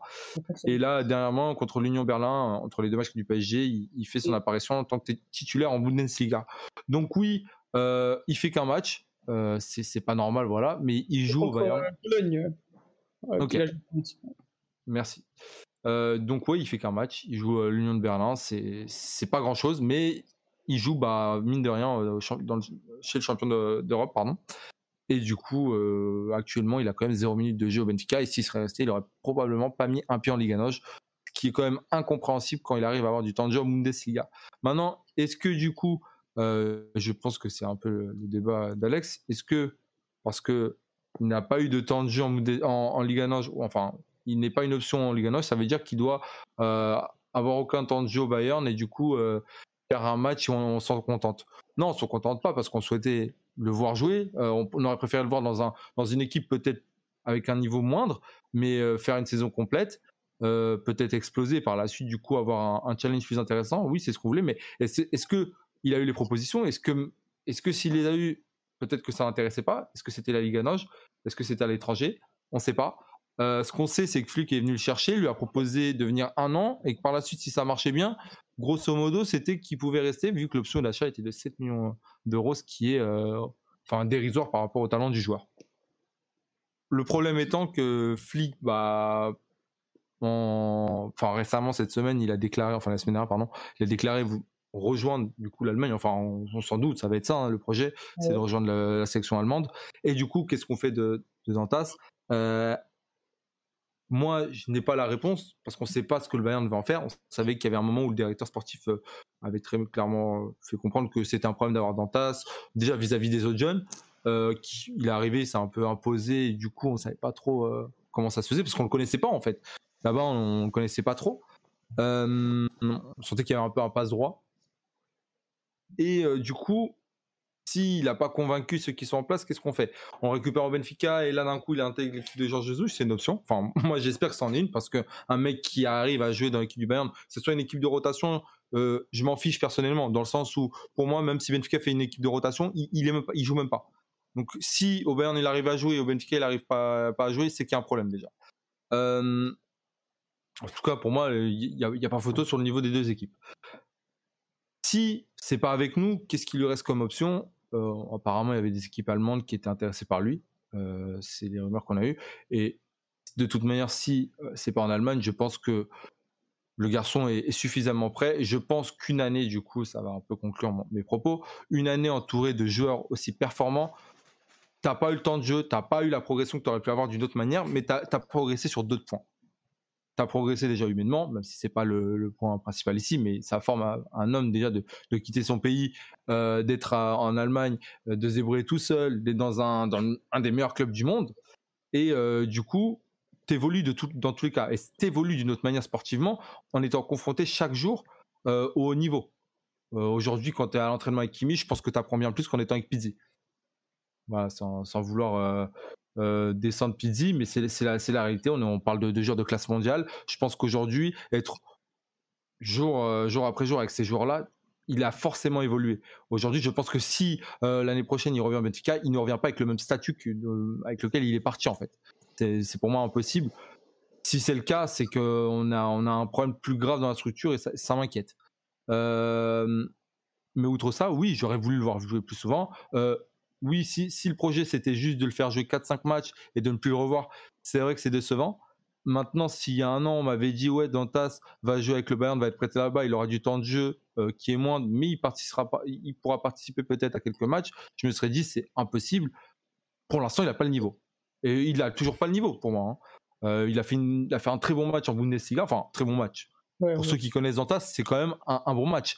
On l'a vu déjà dans un registre qui n'est pas le sien. Euh, je ne l'ai pas vu, comme tu l'as dit, toi, sur Twitter, je ne l'ai pas vu faire tâche. Je ne l'ai pas vu moins bon que les autres. Euh, il a failli délivrer une passe D. Il a toujours été juste au niveau de ses transmissions. Après, tu joues au Bayern, hein, tu étais bien entouré, donc ça, ça, facilite la chose. Mais pour moi, c'est aussi ça, euh, Dantas. C'est-à-dire qu'il est obligé, dans un sens, pour performer, d'être bien entouré et de pouvoir servir des joueurs qui ont de la qualité. il va toujours se démarquer parce qu'il a une qualité de balle, un toucher de balle, et voilà, qui, est pour moi au-dessus de la moyenne.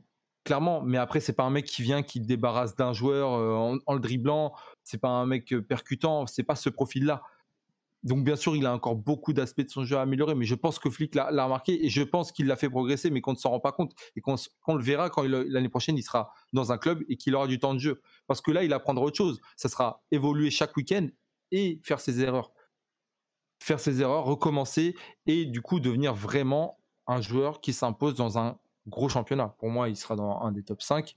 Voilà, euh, ça pourrait être dans un, dans un club de bas de tableau, mais le tableau, je ne sais pas. Mais en tout cas, il jouera pour moi l'année prochaine. pour moi, c'est impensable que l'année prochaine, il puisse refaire la même saison. En tout cas, si c'est le cas, là, oui, ça sera inquiétant.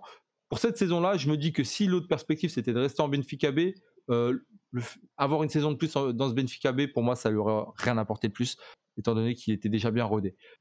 Est-ce qu'il aurait pu, euh, je sais pas, s'éclater dans une autre équipe? Un truc tout con, hein peut-être être prêté à Braga ou un truc comme ça. Ça aurait, été, ça aurait pu être sympa. J'aurais, j'aurais bien voulu le, le voir dans, une équipe de ce genre. Euh, ça l'aurait fait évoluer, il aurait connu les ganaches. Après, pour moi, il était déjà trop grand pour ce genre d'équipe. Enfin, pas Braga, hein, mais genre, euh, pour la Ligue pour moi, c'était compliqué de le, prêter à une autre équipe.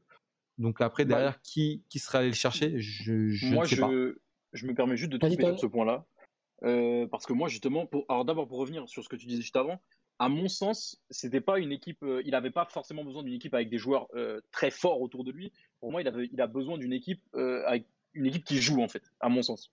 oui, pardon, je voulais dire ça, mais c'est ça. tu vois, parce que ça peut être, et c'est là que je viens à mon deuxième point pour répondre à, à, ce que tu dis en disant qu'il il aurait dû prétendre à mieux que, que Braga et d'autres clubs euh, euh, moi, pour moi, la première erreur, ça a été de le prêter dans un aussi grand club. Alors peut-être et sûrement que ça lui a été bénéfique parce que même si euh, euh, que ce soit Mathieu, Dany, moi ou même Alex, on est prêté au Bayern, on va progresser même si on est claqué contre un mur.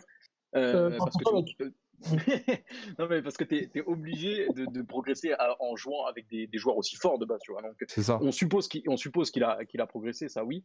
Mais est-ce que un, joueur qui ne s'impose pas dans son dans première division, dans son équipe dans son équipe A euh, dans son propre club, euh, est-ce que ça fait sens de l'envoyer dans un aussi grand club, champion d'Europe en titre et tout? Bon, déjà, ça c'était la première interrogation pour moi. C'était pas la meilleure idée et les meilleures dispositions pour le lancer, en tout cas dans sa carrière professionnelle.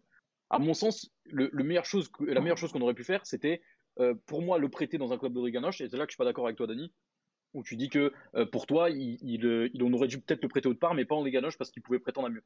Et pour moi, quand tu n'as pas encore prouvé au niveau, au plus haut niveau, au niveau professionnel, euh, alors évidemment, il avait beaucoup prouvé en B et tout, et je sais que effectivement, c'est déjà un, niveau assez correct. Euh, et même quasiment considéré comme pro, puisque c'est de la deuxième division euh, portugaise. pour, moi, il aurait pu prétendre justement à un bon club de Riganoche, un club qui joue pas, un club où tu mets un, un, de ces clubs-là, où il y en a évidemment, où ça parque le bus, où il n'y a pas d'ambition et tout ça. Mais pour moi, à mon sens, ça aurait pu le mettre en valeur et il aurait pu avoir nettement plus bah. de temps de jeu dans un club, dans un club pas qu'il y ait des grosses ambitions, mais dans un club qui au moins ait par exemple, pouvoir jouer, tu vois. Cette année, par exemple, ouais, dans un Passos, par exemple, ça pourrait être intéressant. Ouais, bah c'est exactement l'exemple que j'avais mais, moi, tu vois. Mais, mais, mais, quand je te dis que c'est trop grand pour lui, c'est pas, je veux pas le mettre sur un pied des, enfin, si je vais te donner à titre comparatif, même si pour moi, ça, la différence est, énorme, mais aujourd'hui, un Félix, enfin, à l'époque, un Félix, tu l'aurais jamais prêté en Ligue Enfin, on a entendu la rumeur Maritimo, mais c'était pour moi impensable parce que quand tu le suis depuis les jeunes, t'es des mecs, tu sais très bien que tu peux plus les prêter à ces clubs-là.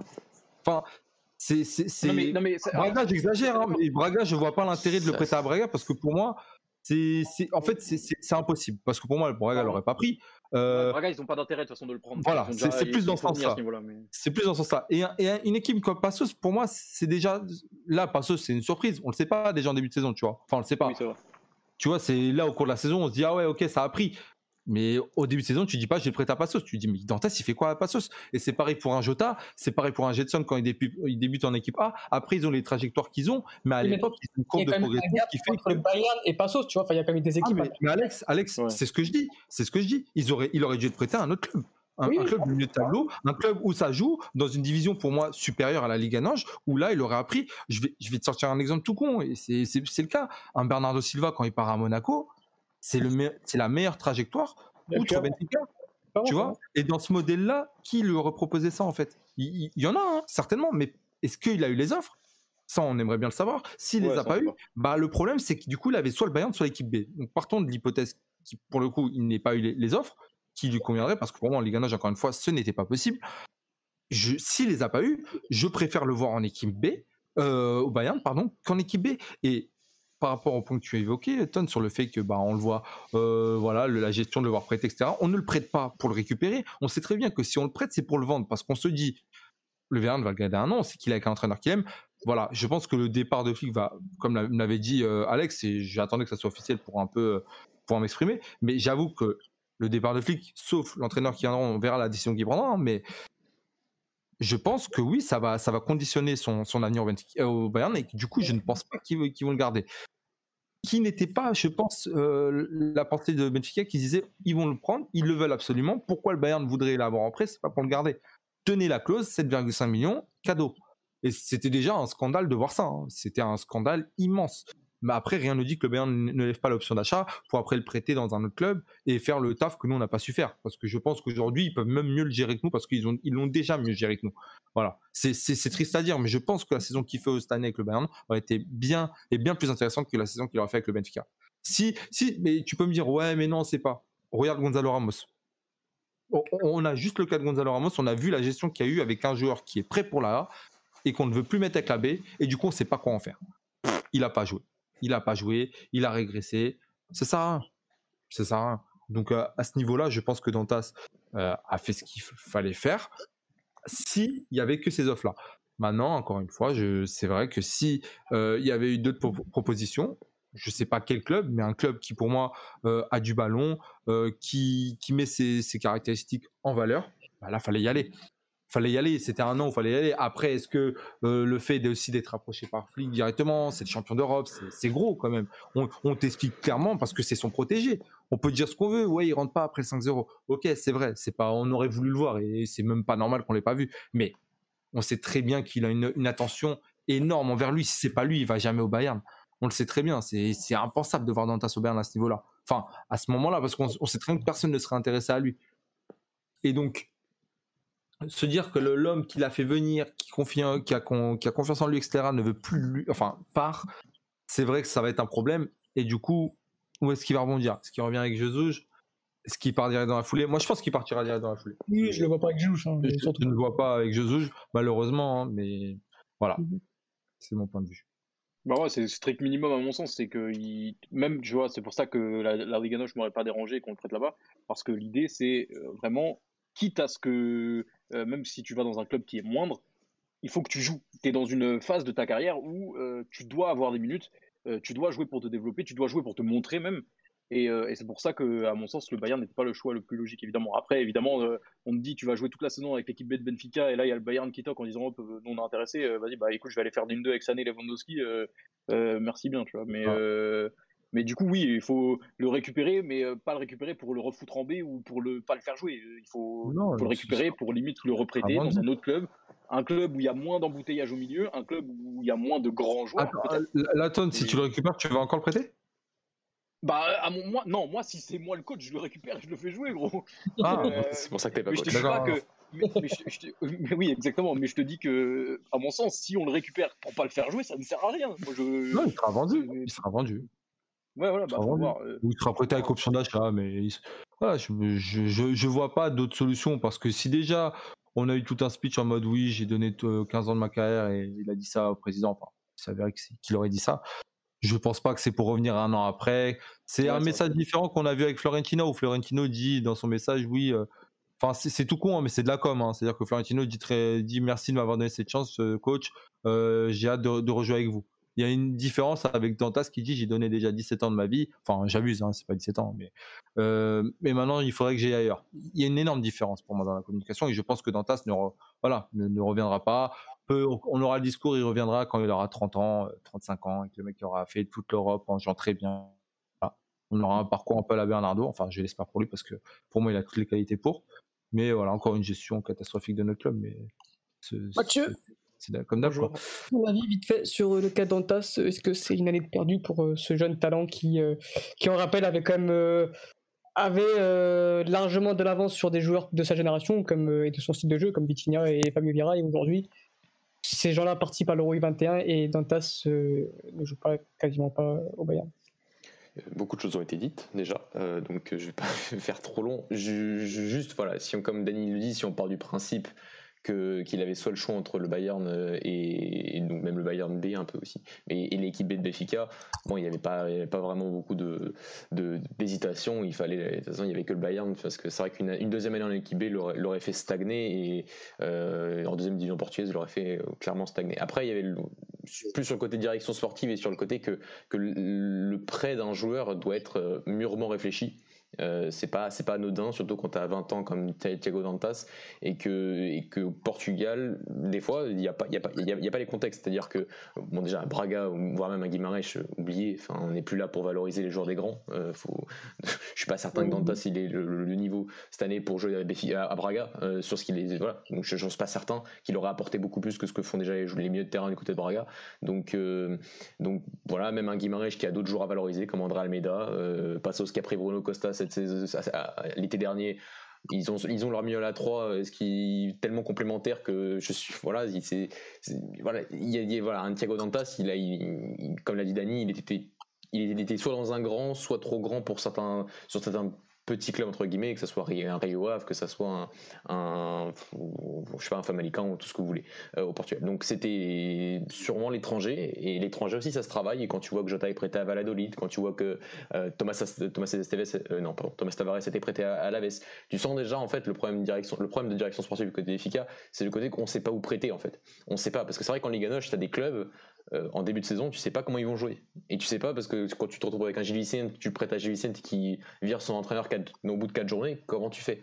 Euh, Tu prêtes, tu, tu, tu, tu, rends compte que tu as prêté un joueur et que le style de jeu change complètement. Donc parfois en Ligue Noche, il faut comprendre que ça peut être compliqué de prêter certains joueurs et un joueur comme Thiago Dantas qui, a peut-être besoin d'un style de jeu très, très particulier. Et en Ligue Noche, c'est parfois compliqué de le trouver euh, euh, sans, avoir un, certain type de, club et de, de, coach à un moment donné. Donc il faut euh, travailler en termes de direction sportive pour savoir quel club à l'étranger peut nous aider, peut, peut, peut, peut, prendre ce joueur sans option d'achat et va lui donner du temps de jeu et va le faire progresser. C'est pas simple, mais c'est le boulot du une cellule de, direction sportive. Quand on voit Porto prêter Thomas Tavares, euh, Thomas Esteves, pardon, euh, du côté de Reading cette saison, bah c'est pas aussi peut-être à cet âge-là le meilleur choix possible. C'est un long débat, mais le côté euh, près d'un joueur de la formation est extrêmement important et ne se prend pas à la légère. Et j'ai l'impression que du côté de Porto et de Benfica, c'est souvent pris à la légère, c'est souvent fait au dernier jour du mercato pour savoir comment ça va se passer. Enfin, pour savoir, là, parce que on sait pas quoi faire du joueur. Et un Thiago Dantas, désolé, mais quand tu es Benfica et quand tu le connais depuis ses trois ans et demi, bah tu sais qu'est-ce que tu dois faire avec lui et, euh, tu, connais ça, tu, dois savoir sa progression et tu, dois savoir à un moment que s'il ne peut pas jouer en équipe A, bah il faut y a un certain type de club qui peut l'accueillir et j'ai pas l'impression que ce travail est fait à Benfica. Il y a une question euh, sur, euh, sur le chat, c'est de la part d'Amory Nerton. La Liga serait-elle une ligue propice auprès de jeunes talentueux des trois gros, des trois grands clubs portugais, style Brest par exemple? Bah, qu'on voit l'exemple de Heriberto et d'Heriberto, je sais plus comment il s'appelle. Je suis pas sûr que, ce soit qu'on voit même l'exemple de Florentino. Euh, après oui, il y a, des, forcément des contre-exemples. Je sais plus. Oui, voilà. Et, vraiment propice. Je pense que tout dépend du, de la qualité du joueur, du style du joueur. Euh, ouais, exactement. C'est de l'équipe. En, fait, on a vu. ouais. Euh, on a vu, excusez-moi de vous couper, messieurs, euh, effectivement, c'est le profil du joueur et c'est également l'équipe qui l'accueille et euh, les idées de l'équipe qui l'accueille. Et on a vu des cas positifs et des cas négatifs. en positif, on peut bah, du coup citer ceux de Monaco, dont, dont, Dany a parlé tout à l'heure. là, on voit avec Florentino, c'est toujours à Monaco, ça marche moins bien. on a vu, c'est Riberto du coup à Brest. bah, j'ai pas vu énormément de matchs de Brest, mais Brest est quand même une équipe qui jouait et c'est pas non plus euh, pas c'était pas c'était pas le résultat il était pas. En Bretagne toujours on a eu euh, alors il était pas prêté il me semble Rébocho euh, qui avait fait un bon passage c'était quoi c'était Guingamp ouais. ouais donc en fait c'est, ça, ça, dépend vraiment de beaucoup de facteurs. Donc est-ce que la Ligue 1 est un est un, une bonne zone d'atterrissage pour ces joueurs-là qu'on prête? Il n'y a pas de réponse, il n'y a pas de oui ou de non, ça dépend de plein de choses, de plein de facteurs. Mm. Je sais qu'elle avait fait une bonne saison à Dijon à une époque. Donc, euh, enfin, je pense, que ça, je pense ça dépend vraiment du club. Hein, et, que, et, que, et, que, des fois, tu vas avoir des clubs qui vont, qui vont, qui vont, qui vont vouloir un certain, vont vouloir un certain joueur et tu, tu, tu, vas peser le pour et le contre et tu vas dire oui, ok. Et des fois, tu dois avoir certains contacts et tu dois créer des partenariats avec certains clubs, avec ces genres de prêts, pour, parce que tu sais que ce club-là joue bien. Je reprends l'exemple d'un Todd Cantwell à Norwich euh, qui, qui, fait beaucoup parler en Angleterre, qui a été prêté une saison au Fortuna Sittard euh, en, aux Pays-Bas, je crois, en deuxième division, en deuxième division, et ils étaient certain que là-bas il allait s'éclater qu'il allait progresser et qu'il allait sortir de sa zone de confort. Et ça a super bien marché. C'était pas au même âge, c'était pas à la même cours de progression de Dantas. Et ça faut aussi s'adapter, mais il faut savoir qu'est-ce que tu dois faire avec le joueur à un moment si tu peux pas le conserver dans ton équipe première, surtout quand il est formé au club et que tu connais si bien, tu dois savoir quel, style de jeu il doit, il avoir dans un certain type de club pour pouvoir progresser et pour lorsqu'il va revenir chez nous puisse performer directement. Et c'est aussi, euh, comme on l'a dit, un problème au niveau de la gestion sportive, c'est dans le sens euh, où, vu que tu sais pas où le prêter, c'est-à-dire que tu n'étudies pas ce qui se passe euh, dans les autres pays, tu n'étudies pas euh, quelle, quelle équipe pourrait s'identifier à ton style pour faciliter l'intégration. et ça, par exemple, bah, je vais revenir à, ce point-là, c'est que par exemple, c'était une des promesses, par exemple, de, de Nolan Lodge qui avait expliqué que, que ok, c'est cool de former, ok, c'est cool l'équipe B, mais dans le cas où c'est pas possible et qu'il y a un écart et qu'on n'arrive pas à intégrer le genre de l'équipe B à l'équipe première, est-ce que bah, ça serait pas intéressant, et c'était son idée, c'était de, de, prendre en fait un club ou des clubs, on sait pas, on savait pas vraiment, mais un club satellite finalement où tu sais que tu peux envoyer euh, nos joueurs dans ce club-là parce que finalement il a la même euh, philosophie de jeu, euh, la, même identité et dans un championnat intéressant où au niveau de l'aversité il pourra se confronter au haut niveau et qu'il aura du temps de jeu finalement. C'était pour moi intéressant. On a par exemple, il me semble, c'est Manchester City. Euh, je crois qu'on a l'exemple avec Girona, je crois c'est ça, si je ne me trompe pas. C'est ça. un club satellite qui, par exemple, pour moi, sont des modèles intéressants. Aujourd'hui, Benfica ne le fait pas. Euh, je ne sais même pas si un club finalement au Portugal le fait, euh, ce qui est dommage parce que aujourd'hui les équipes B sont intéressantes, mais est-ce que des fois la marche n'est pas trop grande pour certains? Est-ce que même des fois c'est une question de timing Ils arrivent à des moments où c'est assez bouché, où finalement détrôner certains joueurs à ce moment-là c'est impossible pour, pour certains joueurs. Euh, et du coup, plutôt de les mettre en tant que doublure pendant un an et de ne pas les faire jouer, bah, les mettre dans ces clubs qu'on dit satellites, ce serait pas plus intéressant pour eux. Moi, je pense que oui, euh, mais encore une fois, comme tu l'as dit Mathieu, c'est un problème de, structure. Et... et... je pense même pas que, les clubs portugais ont la capacité et l'envergure de malheureusement de, faire des clubs satellites. C'est-à-dire que nous, déjà, les clubs portugais sont des, clubs satellites de, certains grands clubs français. Donc est-ce que, le, est-ce que Benfica, Porto, Sporting, Braga peuvent se permettre d'avoir des clubs satellites? Oui, peut-être, mm. mais du coup, il faudrait vraiment aller chercher des, deux.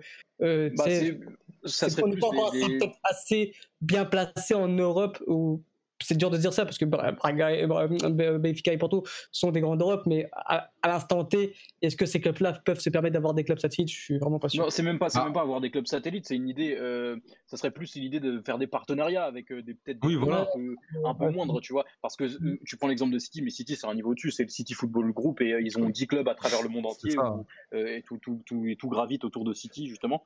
Euh, et mmh. du coup, ils ont, des, ils ont vraiment des pions placés à travers le monde, en fait. Mais là, en l'occurrence, ouais, pourquoi pas, mais ça serait plus. Euh, parce qu'en fait, quand on a cette idée d'avoir un club satellite, on a, on a surtout cette idée de limite posséder un autre club euh, qui performe plutôt pas mal, mais un peu moindre.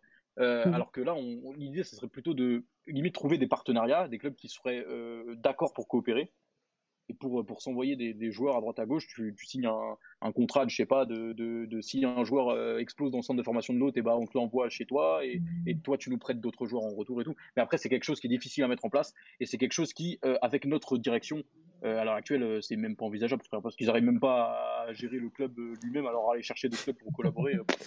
et c'est quelque chose de toute façon qui, qui n'existera pas parce que c'est la transition, les garçons. Attends, attends, attends, j'ai pas fini. Ah ouais, mais là, putain, ça. désolé, désolé, mais bon, il faut, faut rebondir. Non, parce ah, que, oui, c'est pas grave, on a le temps. Euh, mais sur, sur ça, non, mais le côté City Football Group et qui, qui puisse, qui puisse acheter des clubs, qui puisse, désolé, qui puisse acheter des clubs, enfin, ça, ça va un cheat code. Enfin, la plupart des, clubs dans le monde ne font pas ça. Enfin, on n'a pas l'argent pour acheter un club et ensuite, euh, comme Giron, euh, que ce soit du côté de City ou, ou le Vitesse RM du côté de Chelsea pendant, pendant un temps, tu t'achètes pas un club et tu, tu, mets ta, tu mets ta philosophie, tu sais, c'est ton club Non, ça marche ça marche comme ça. Donc euh, pour un club comme FIK, Porto ou, le Sporting, oui, il faut créer des partenariats, mais des partenariats horizontaux. Enfin, c'est d'égal à égal. Donc, euh, donc, et donc travailler sur l'idée de jeu des possibles équipes qui, qui, peuvent récupérer tes joueurs et certaines équipes qui peuvent récupérer tes joueurs à certains moments de leur progression. Je prends un exemple parce que euh, Dani disait qu'il n'y a pas de club au Portugal qui font des partenariats. Si Braga fait un partenariat depuis quand même quelques saisons avec l'Académie Coimbra, parce que Braga n'a plus son équipe B en deuxième division. Tu as eu Francisco Moura qui a été prêté l'année dernière à Coimbra. Cette année, tu as Leandro Sanka et, Fabiano qui sont prêtés aussi là-bas, qui font une bonne saison et qui jouent la montée.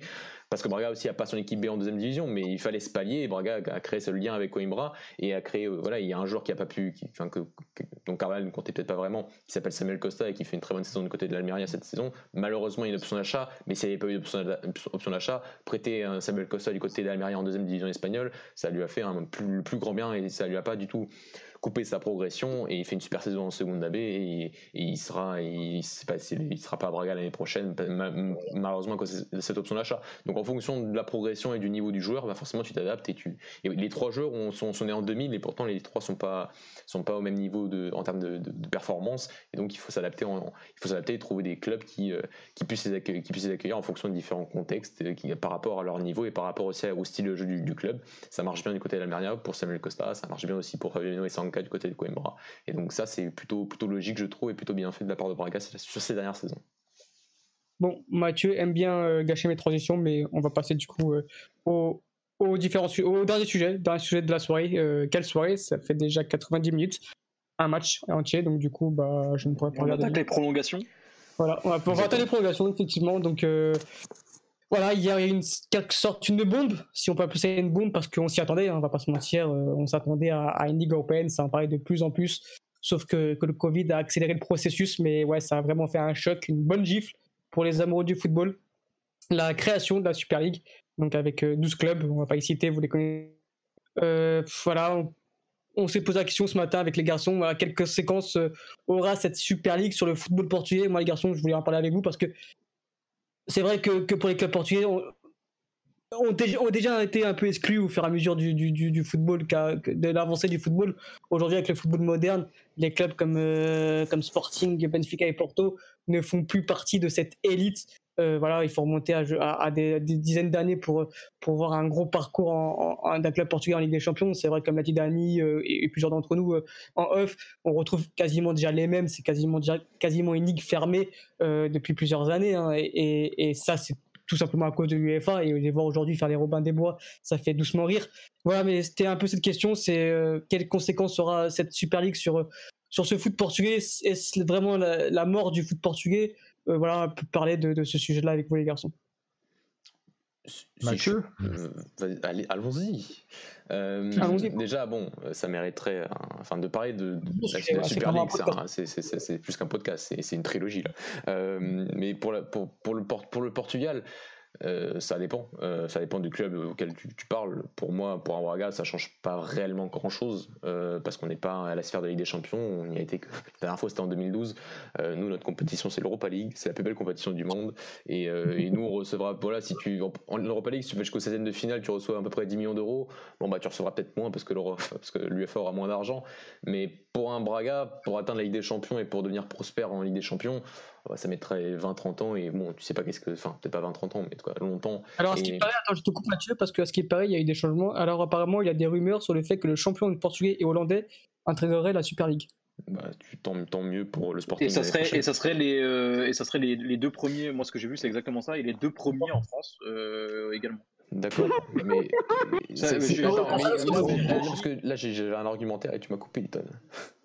Excuse-moi, mais j'ai eu la même réaction que Dani euh, quand j'ai D'accord. Non, mais c'est, au Portugal, voilà, c'est, très drôle. Donc pour la plupart des clubs, ça change rien, parce qu'en réalité, enfin, ils sont pas, on n'est pas financé par quasiment par l'argent de l'UEFA. Euh, bon, peut-être que Braga, si tu gagnes moins d'argent en Europa League, bah, tu devrais compenser par des ventes un peu plus importantes et vendre, plus, et vendre un peu plus de joueurs. Oui, tu perdras en compétitivité sur certaines saisons, possible. Pour les autres clubs, ça, ça changera pas grand-chose. Ils sont tous financés par des droits télé domestiques, euh, donc surtout domestiques, pas par le marketing, pas par les sponsors au Portugal, à Tonnerre, hein, c'est l'argent des droits télé, hein, c'est le petit 2 millions d'euros qu'ils ont par an, toujours centralisé, euh, individualisé depuis des années. Bah, pour eux, ça changera rien. Euh, donc, euh, donc voilà, pour les grands, oui, je suis d'accord que ça change quelque chose, parce que si ça reste bon, si on prend ce qu'on savait avant l'émission sur vraiment la ligue fermée, bah tu, tu, tu sens que tu as un peu un plafond de verre qui va se créer et tu sens que tu peux pas aller plus haut. Et que même si je trouve que les clubs portugais travaillent pas du tout assez bien pour essayer d'aller plus haut euh, et que les parcours de même bon Porto c'est vraiment un cas spécifique hein, parce t'as l'impression qu'ils travaillent pas bien et pourtant ils font une carrière finale cette année encore. Euh, donc c'est voilà c'est compliqué. Mais tu en fait pour créer ce pour, être toujours en huitième de finale ou en quart de finale chaque année euh, ça, ça, je, trouve que ça, met, ça, ça mis plus longtemps mais ça aurait dû être l'objectif et ça fait longtemps que je dis que les clubs les grands clubs portugais doivent pas se limiter à gagner le championnat c'est pas on, on, a Ligue on n'est pas, on n'est pas en première ligue. Et que donc, oui, le futur, c'est de, d'être prospère en Europe et d'être performant, phase de groupe, toujours euh, passer les phases de groupe. Et ça, si tu enlèves ça à Benfica ou à Porto, et potentiellement un Sporting, si le Sporting continue à, travailler dans cette dynamique-là, euh, tu, tu, sens que tu n'as plus cet objectif, tu n'as plus ce macro-objectif, et donc tu te limites à quoi? Tu te limites à la, à la Ligue des Champions euh, sous-évaluée et au championnat du Portugal, avec donc moins de recettes au niveau européen. Donc oui, pour les grands, je pense qu'en termes d'objectifs et de vision, bon, c'est un gros coup dur. Pour le reste, je pense pas. Maintenant, maintenant, euh, les très gentils papiers communiqués des trois grands sur euh, on est contre la Super League, c'est une hypocrisie. Vous n'allez pas, vous, pas me la faire, je suis désolé. Parce que quand on refuse de centraliser les droits télé, qu'on met les droits télé en 2028 pour garder son petit profit, exactement comme veut faire la Super League, assurer les profits, assurer les revenus, quand on fait ça depuis des années et que maintenant, parce qu'on n'est pas invité, parce qu'on sent qu'on va perdre de l'argent là-haut, qu'on n'est pas invité, qu'on commence à s'indigner, c'est une belle blague, c'est une belle ironie. Et qu'est-ce que vous voulez que je vous dise d'autre, à part que moi je suis de la gueule du monde quand même. Moi, je suis d'accord avec toi. C'est donc c'est mérité, je trouve. je trouve c'est mérité. Pardon, excuse-moi. Je trouve que c'est mérité et qu'aussi c'est symptomatique parce que quand t'as pas de résultats européens comme certains depuis des années, va pas non plus quand même se commencer à chouiner parce que t'es pas invité, parce que quand même pas, pas euh, après, après, un truc, hein, euh, c'est une énorme fierté de ne pas être dans cette euh, dans ce. Ah, je ne veux absolument pas mon dedans. Alors, On ne mérite pas d'y être non plus. Hein, ça c'est clair. Mais y être, ça pour moi, je, pense que déjà, j'étais pas loin d'être dégoûté du foot. J'aurais tout doucement lâché le foot, je pense, parce que c'est, à mon sens, un des plus grands. En tout cas, depuis que je suis né, c'est le plus gros scandale que j'ai vu, outre ce que j'ai vu dans mon club. Mais pour moi, ce, que, ce qui s'est passé dans mon club à l'échelle du football mondial, c'est rien. Ce qui se passe en ce moment, ça va niquer le football. Euh, à notre échelle, là où nous, cette année, on était déjà en pipi parce qu'on avait investi 100 millions d'euros euh, dans, ce, dans, dans, cette saison. Là, on savait que la, Ligue des Champions n'allait pas rentrer. On se plaignait de ça. Alors là, on va, on, va même peut-être même pas atteindre cette Ligue des Champions. Et si on l'atteint, on atteint, on n'aura même pas les revenus qu'on avait dans, euh, dans le passé. On sait même pas pourquoi. Donc du coup, un des modèles économiques qui est le nôtre, enfin du coup, je pense qu'on sera pas le, seul club. Euh, notre base de revenus. Aujourd'hui, on est euh, on est, on est, on est, on est entre, on a le cul entre deux chaises, donc on ne sait pas comment on va faire. Déjà qu'on savait pas c'était quoi notre politique, aujourd'hui, notre politique sportive, si elle se mise pas sur la formation, on est niqué. On est niqué, c'est parce qu'aujourd'hui, tu ne pourras plus investir du tout si ça, ça, ça, prend, ça, prend forme. Mais c'est en train de prendre forme. Là, je disais, il parle déjà de quoi? De basculer euh, les trophées de Ligue des Champions. Ouais, ouais ouais, mais ça, c'est ça. Euh, non, on s'en fout, mais. mais, mais en fait, c'était passé quand, quand, la Coupe des clubs champions était devenue euh, la, LDC. Euh, oui, mais là, ce qu'ils essaient de faire, c'est très clairement, c'est de la Ligue des Champions. On s'y attendait à, cette Super Ligue, on s'y attendait. Tout, était, tout était mis en place. En fait, c'est arrivé brusquement. C'est pas. Enfin, ce que je dis, tu savais que c'était une idée, mais ce n'est pas que ça se C'est comme ça. En fait, le truc pour moi, c'est que la Super League arrive 6-7 ans trop tôt. Ça a toujours été un moyen de dissuasion, enfin, pas de dissuasion, mais une arme des grands clubs pour toujours changer les règles en leur faveur. Et c'est vrai qu'on a avalé mm. des pilules parce que les quatre clubs euh, des quatre premiers championnats, quand le coefficient UEFA était déjà bien scindé en deux entre la France et le Portugal et le reste, c'était déjà une grosse pilule à avaler. Et c'est pour ça que c'est vrai que tu as des championnats qui, sachant que l'UEFA n'est pas une équipe, enfin n'est pas, n'est pas une organisation pour les cinq grands championnats. C'est une organisation qui doit s'occuper aussi des clubs géorgiens, des clubs bosniaques, de tous ces clubs-là. Et le truc, c'est déjà avoir fait ces, ces, ces, ces réformes-là pendant des années. Bon, bien sûr, comme tu l'as dit, Alex, le, Robin des Bois, ceux qui, qui, qui, suivent le football savent que c'est pas vrai, Ils savent que c'est pas du tout ça, que c'est juste parce que eux perdent leur argent et perdent leur profit, c'est tout. Euh, ils en ont rien eu à foutre, sinon ils auraient pas, ils auraient montré beaucoup plus de fermeté sur ces 20 dernières années. Au final, ils ont créé une, ils vont créer une C3, enfin une autre, une autre compétition européenne l'année prochaine. On a voilà, c'est, la, Super League répond, répond à, un besoin spécifique et qui, en final n'est, pas réel et qui en fait c'est, du mensonge parce que c'est, ce serait un très, un très très long débat. Mais voilà, pour, pour le championnat portugais, je trouve que ça change rien. Enfin, que ça va, si ça va changer quelque chose pour, pour les grands et que voilà ce que je, retrouve mes mots. Mm. Euh, ce que disait Dany, c'est que oui, je suis très fier qu'il n'y ait pas de club portugais dans cette compétition, bien évidemment. Par contre, ce que je dis, c'est que je reprends les propos du directeur général du novembre dernier quand il dit que euh, on n'aimerait pas y aller, mais bon, on sent qu'on va peut-être peut-être si on est invité, on sera obligé d'y aller vu les montants qui bah sont en jeu. voilà, c'est juste, ça. C'est juste ce que je suis en train de te dire, c'est que pour moi, je suis oui, je suis content qu'il personne n'ait accepté. Par contre, en réalité, je pense que personne n'a été invité. Et donc maintenant, tu peux ah, faire genre celui que tu as été, que as été, euh, euh, que tu pas accepté. Tu peux pas accepter une invitation que tu n'as pas reçue. Donc, euh, faut pas non plus prendre, J'ai vu des mecs dire oh, mon président, non, non, non. Mais moi, j'ai lu son interview, je suis désolé, il dit très bien, on n'a pas eu d'approche concrète, et si ça avait été le cas, on aurait, on aurait refusé. Bah oui, mais si tu avais une, une, approche concrète, t'inquiète pas qu'ils seraient pas en, train de faire des interviews. voilà. le, problème, c'est que. Bien sûr tu vas, mais ils peuvent pas mentir Exactement, c'est ce que j'allais dire. C'est ce que, bah en fait, euh, euh, moi aussi, mon président, j'aurais été content qu'ils disent, ouais, si on m'avait proposé, j'aurais dit non. Et c'est comme j'ai vu même des Lyonnais dire, euh, parce qu'on a vu les discours qui étaient qui était pendant des années, on le sait, euh, a été à chercher à organiser une telle compétition et qui maintenant qu'il s'est pas fait inviter, il fait le mec du peuple. Euh, et, mais au final, un président, euh, il dit non par soi-disant pour ses valeurs et après tu lui mets un chèque sous le nez à 400 millions ou, 300 millions et, et, il, va il va commencer à twerker, pardonnez-moi l'expression, mais c'est un peu c'est l'appât du gain et gagnera toujours dans ces cas-là. Et pour revenir à ce qu'on disait tout à l'heure, on parlait de mérite et on disait que oui, euh, on est content de ne pas avoir été invité parce que c'est une mascarade et que et qu'on est content de ne pas en faire partie euh, et que du coup aussi on ne mérite pas en plus de ça à mon sens, il y a des clubs qui y sont et qui méritent pas plus que nous. Hein. Euh, pardonnez-moi, mais Arsenal, ça fait combien? 10 ans qu'ils n'ont pas mis un pied en Ligue des Champions? Euh, 5 ans. Ouais, c'est une façon de parler, tu m'as compris. Ça fait, ça fait vraiment longtemps, ça fait un cycle quand même. mais c'est pour ça. Euh, quand tu vois le Milan, ça fait combien de temps qu'ils ont les deux clubs de Milan, ça fait combien de temps qu'ils ont qu'ils ont pas qu'ils ont pas performé en Ligue des Champions, tu vois? Parce que même si l'Inter était en poule et tout ces dernières années, quatrième, euh, deux fois. Tu vois, genre ça, voilà, tu vois, ça fait ça fait un moment qu'on n'a pas vu ces clubs performer vraiment et faire quelque chose. À la limite, Tottenham qui n'a jamais rien gagné, ils ont déjà été en finale et tout, tu vois. Donc euh, à la limite, ils ont rien gagné. Mais, ça, mais tu vois, c'est vraiment sur ces choses-là que ça n'a aucun sens et que tu peux pas dire oui. Euh, euh, les, clubs hollandais, euh, que ce soit l'Ajax, les clubs portugais, ils y sont pas parce qu'ils méritent pas et tout. Ouais, bah écoute, on, ils méritent pas moins que certains clubs qui y sont, tu vois. Donc c'est là que ça décrédibilise complètement le truc, à mon sens. D'abord, et, et, ensuite pour revenir à est-ce que ça va changer nos vies en tant que club portugais, je ne suis pas sûr. comme l'a dit Mathieu, à part oui, effectivement, il y, y, a un sacré manque à gagner entre guillemets pour les clubs portugais. C'est pourquoi euh, il parle de 15 clubs fondateurs et ensuite 15, 5 euh, clubs invités, il me semble, par, euh, par, par édition. dès qu'on va nous inviter, vous en faites pas que Pindacoche, Philippe Vieira, ils vont ils vont voir le chèque, hein. pas hésiter, ils vont voir le chèque, ils vont pas hésiter à accepter. On y sera et on fera des tweets en ayant honte et on les mentionnera et ils liront pas les tweets, ils en auront rien à foutre de nos gueules et ça changera pas en fait. Ah bah attends, t'es quand même t'es quand même sociaux ça. Voilà, c'est le point que je voulais aborder. C'est le point que je voulais aborder parce que c'est. Ils en ont rien à foutre. Mais, au-delà d'avoir rien à foutre, il va falloir qu'on comprenne un truc, c'est que ce, club ne leur appartient pas. Et le club de, Florentino Pérez, ce n'est pas le sien. Et, c'est un truc que je ne comprends pas. C'est comment ces choses se sont passées et que personne n'a rien fait. Je sais, il y a une époque, et c'était pas notre époque, ça devait être l'époque de nos, de, nos, de, nos parents, excusez-moi, ça ne se passait pas comme ça.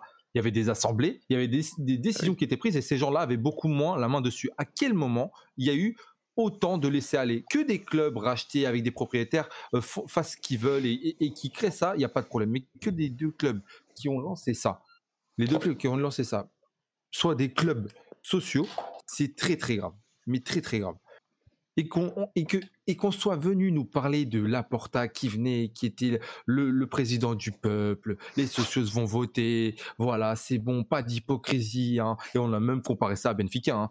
voilà, pas d'hypocrisie, voilà, il rentre dans le vestiaire, il va voir Messi, il va renouveler Messi, mais tu m'étonnes, vu l'argent qui allait rentrer, tu m'étonnes qu'il allait saluer tout le monde. C'est-à-dire que ça avait commencé avec l'ancienne direction qui aujourd'hui euh, est dans tous les tribunaux du monde, hein. enfin j'abuse, mais en grosso modo, on a entendu parler de l'affaire euh, Barcelone partout, et on a mis Laporta comme le sauveur du Barça, et aujourd'hui, ce mec-là est arrivé, avait dit en janvier que c'était inadmissible de voir ce genre de choses. Et il a fait quoi? Il a rajouté une couche, il a dit c'est bon, je signe en dessous. Et voilà, c'est juste l'hypocrisie de ce foot. On a, on a la Juventus de Turin avec un président qui faisait partie de l'ECA, qui disait, devait s'occuper des, clubs européens. Oui, oui, tout va bien, nanana. On, on, on, préserve le football européen. Le mec mettait des quenelles à toutes les tables quand il était à l'UEFA et ça passe crème. Et ça passe crème. Et aujourd'hui, on veut nous faire croire que ce, sport-là, il n'est pas corrompu dans tous les pays, mais c'est un scandale. Et, c'est là où il y a un problème, c'est que s'il y a des socios qui ont la main mise dessus, qui ont euh, des années, c'est-à-dire qu'il y, a des gens pour moi qui ont mis leur vie dans le club. Tu vois, il y a des mecs sur Twitter, ils sont là, ils tweetent, le lendemain, ils s'en souviennent pas, ils s'en foutent. Au pire, il y a le match le dimanche. On va regarder. Ok, super. L'Inter, il va gagner ce coup Scudetto. C'est génial. On va regarder tous les championnats. C'est cool. Aujourd'hui, on n'intéresse que ces gens-là. Hein. Le football, il faut que ça intéresse ces gens-là. Ceux qui vont mettre l'argent parce qu'ils vont payer 200, 300 euros d'abonnement télé partout. Mais maintenant, par contre, le supporter qui se déplace, qui se déplace pour chaque, pour chaque, pour son équipe euh, à l'extérieur, euh, le supporter qui va mettre 500 balles. Il s'en fout de ça. Non, non, non, non. Mais, mais de base, mais, non, mais je suis d'accord parce que tu non, mais je suis d'accord avec toi parce qu'il y a 2 milliards de personnes qui t'attendent de l'autre côté du continent. Et j'ai hâte de voir les bah, horaires des matchs aussi de Super League qui seront certainement à 13h, 14h. Et là, on va bien rigoler là aussi. parce que là, on, ça, on l'a pas. On, se lèvera pas. bourré de la veille. on, va, on va bien rigoler là aussi. Mais c'est là où pour moi il y a eu, pour ça qu'on parle de, de l'hypocrisie de l'UEFA, parce qu'il y a eu un moment où tous ces clubs-là et tous ces supporters ont été mis de côté. Les vrais supporters ont été mis de côté. Tous ces gens-là qui auraient pu peut-être les aider à cette période précise. C'est-à-dire que si l'UEFA avait bien fait son boulot, aujourd'hui, ça serait passé bien différemment. T'as as, goinfré toute une euh, toute plein de clubs. Tu leur, tu leur as donné tout ce qu'ils voulaient. Ils, en avaient, ils, en avaient, ils savaient même pas quoi faire de tout cet argent. Ils l'ont dépensé. Ils étaient endettés. Et maintenant, ils veulent faire quoi? Ils en veulent encore plus. C'est bah, toujours ça. Euh, oui, c'est ça. Mais tu un truc. On est en train de, enfin, on est en train de voler le football à une certaine partie du des gens qui suivent vraiment ce, sport. Et c'est ça, le plus, ça le plus dur, et Dani l'a évoqué. Mais ce qui est encore pire, en fait, c'est qu'il fait, il n'y a, aucune justification sportive. En fait, il y a quelques années, tu aurais pu te dire, euh, de toute façon, vu le protocole qui était mis en place par l'UFA, euh, ça allait être de plus en plus fermé, et donc on est de plus en plus entre soi avec un petit club de temps en temps, enfin entre, entre guillemets un Porto, un Ajax, un, un Benfica, et tu, tu, au final tu aurais pu te dire à un moment, bah, de toute façon il n'y a que nous, de toute façon la compétitivité elle est là, maintenant créons notre compétition et on, arrête de se faire chier entre guillemets. Sauf que là c'est même plus le cas. Quand tu vois, la, je suis désolé mais moi la demi-finale Real Madrid-Chelsea cette année, qu'est-ce qu'elle me hype pas? Enfin c'est quoi ce niveau cette saison? Ah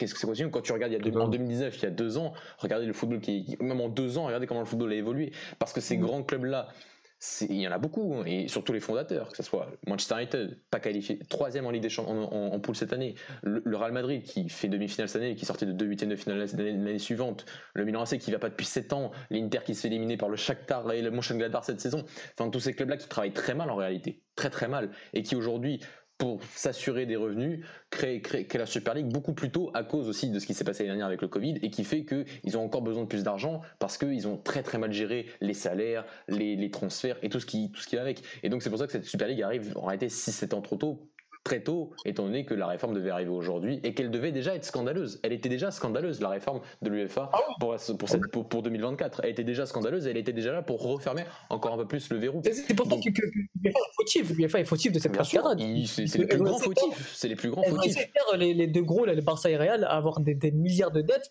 Elles ont laissé faire et au final, bah, ils ont pris le pouvoir. Et c'est comme tout, une fois que tu as le pouvoir sur tout, bah, tu, tu fais tes propres règles. Et c'est ce qu'ils ont fait. Et, ils sont, ils sont, et le truc est, est, mûrement réfléchi parce que tu allais chercher finalement ah les équipes les mieux suivies, euh, les équipes avec les meilleures infrastructures, euh, les équipes qui financièrement peuvent s'en sortir et qui ont les joueurs les plus bankable, comme dirait Alex.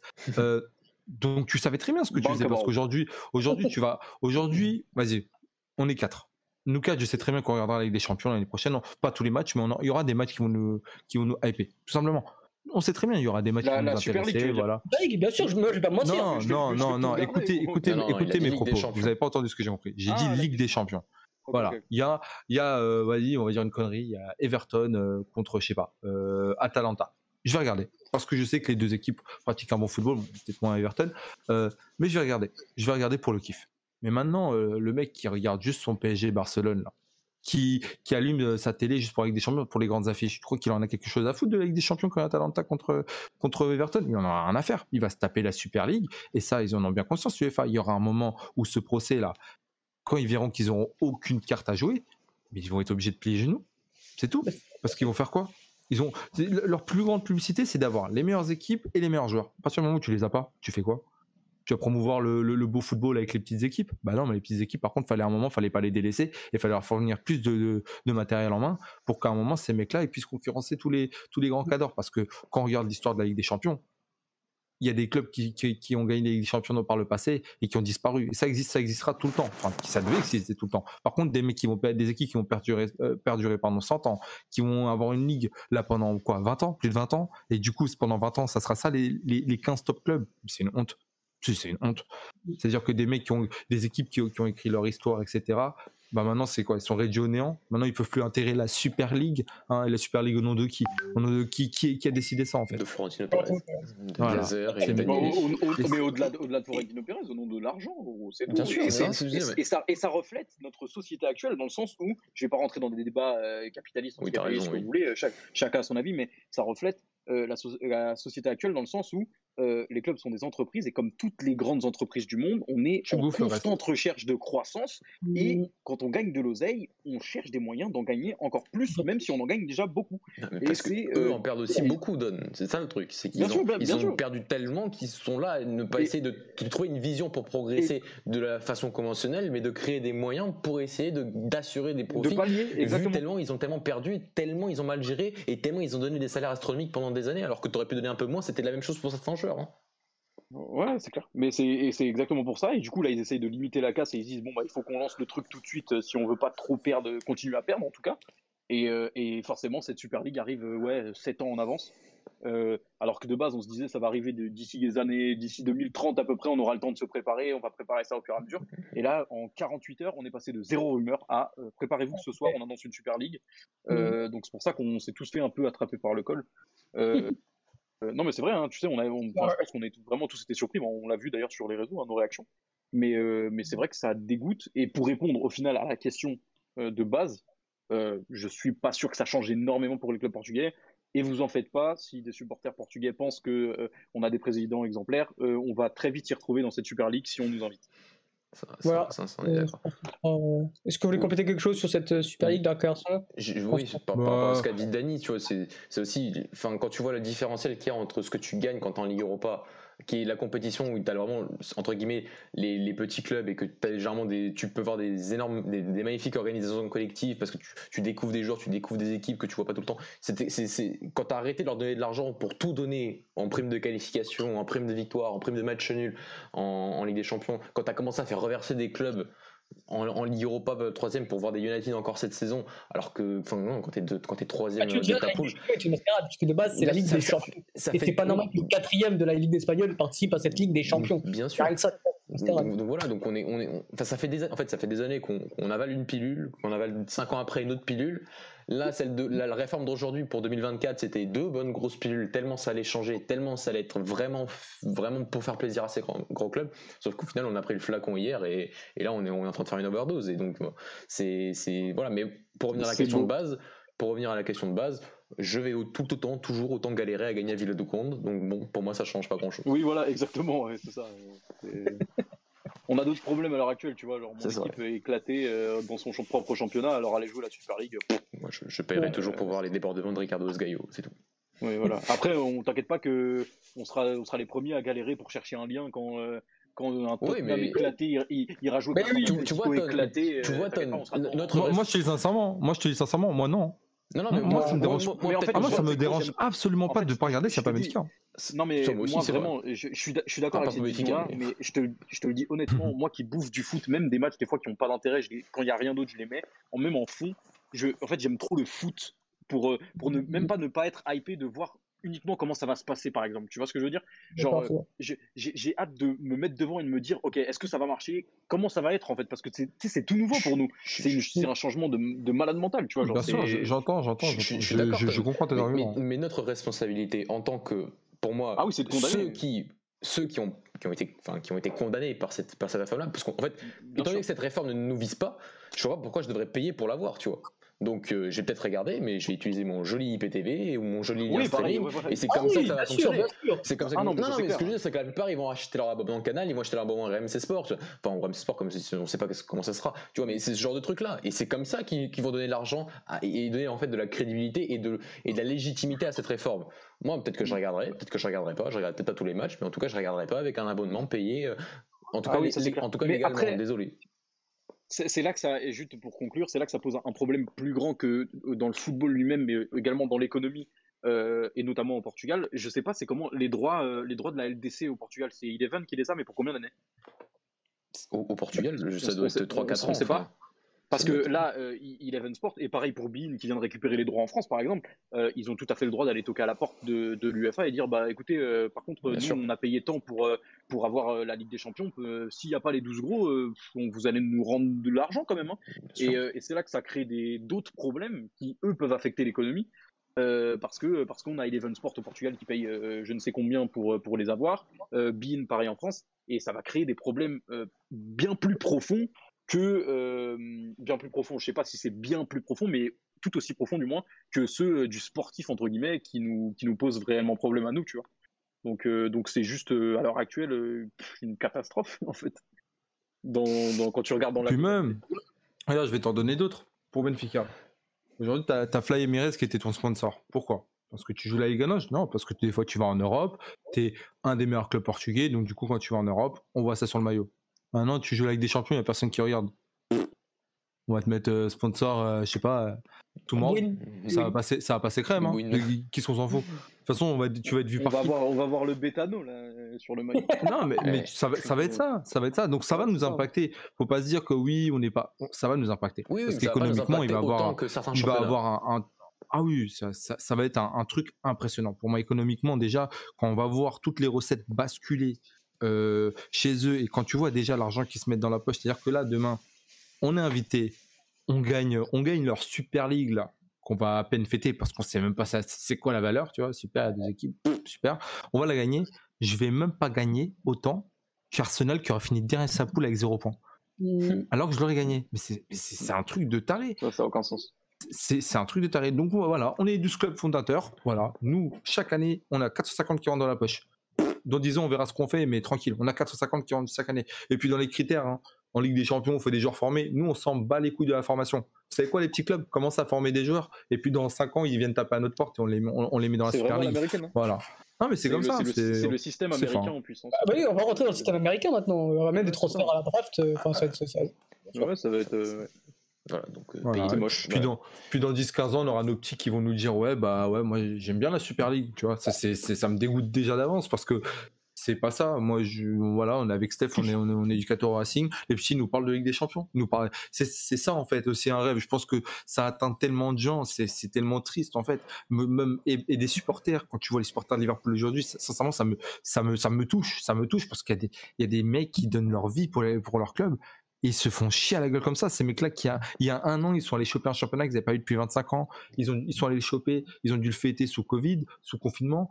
Euh, un an après, ils voient leur club qui, décide de, faire un hold-up dans le foot. Voilà, donc euh, le, supporter de Liverpool qui habite à Sarcelles, là, qui aime le Liverpool depuis depuis trois ans, on sait qu'il s'en bat les couilles, qu'il va regarder la Super League, qu'il va mettre des tweets, il va faire des trolls et youpi, la vie la vie continue. Génial. Par contre, le petit anglais là, qui est à fond dans son club là depuis depuis je sais pas 25 ans et qui paye tous ses abonnements et qui va voir tous les tous les matchs et qui se tue dans le derby contre Everton, lui par contre il se fait bien niquer. Et lui il est dégoûté, lui il a même plus envie d'aller au stade tellement il reconnaît pas son club. Et il, il va avoir beaucoup de supporters comme ça. Et ça, on en parle, on en parle à peine en fait. On en parle à peine. Voilà, parce que et on a des communiqués où on nous dit on veut le meilleur pour nos supporters. Ils ont même pas honte de dire ça, même pas honte de dire ça, de cracher à la gueule des gens qui sont à l'origine, en fait, les, créateurs de, de, ces clubs-là, en fait. C'est eux, en fait. Sans, sans eux, il n'y avait pas tout ça, en fait. Mais c'est vrai qu'il va falloir se préparer à, ce que nous dit Ayrton dans, dans les commentaires, qui nous dit les corners sponsorisés par Amazon Prime et les, les pubs McDo au moment de Navarre faut savoir que euh, pour ceux qui ne regardent pas les ligues américaines,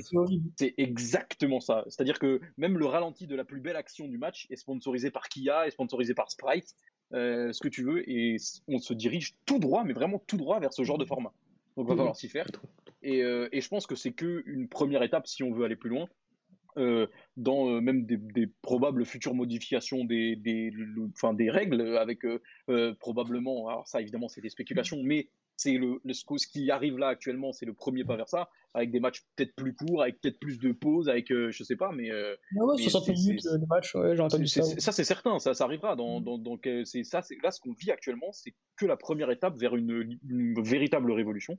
Et d'ailleurs, pour faire le parallèle, ça serait intéressant, et pour le coup, j'ai pas assez de connaissances là-dessus pour le faire, mais de se pencher sur ce qui s'est passé au basket il y a quelques années en Europe, puisque du coup, on a la FIBA qui est l'équivalent du UEFA, du coup, et il y a l'Euroleague qui est aussi une, euh, euh, du coup, une grande ligue indépendante euh, avec tous les, tous les plus gros clubs, à savoir du coup d'ailleurs le Real Madrid par exemple, justement, qui est sûrement un des meilleurs clubs d'ailleurs, donc ça peut être un parallèle intéressant, qui, qui, sont, qui se régissent eux-mêmes tout seuls et qui ont été en crise avec la FIBA il y a quelques années de ça quand ils ont créé l'Euroleague, tu vois. Donc après, il faudrait, faudrait voir comment ça s'est passé ouais, dans les commentaires, il n'importe quoi. Mais du coup, le, parallèle, le, parallèle pourrait être intéressant à faire euh, entre les deux pour voir comment ça s'est passé. Et, euh, et, dans mes souvenirs, du peu de connaissances que j'ai en basket européen, euh, ça a mis du temps à être accepté et ça a mis du temps à être avalé par, par les instances. Quoi. Je rigole parce qu'il y, a Gavin qui est supporter Liverpool, du coup il, il pensait Daniel Piquet, mais pas du tout, on parlait pas du tout de toi, Gavin, t'inquiète pas. je sais pas du tout qui tu es, mon ami. Euh, je dis juste. mais, pour le.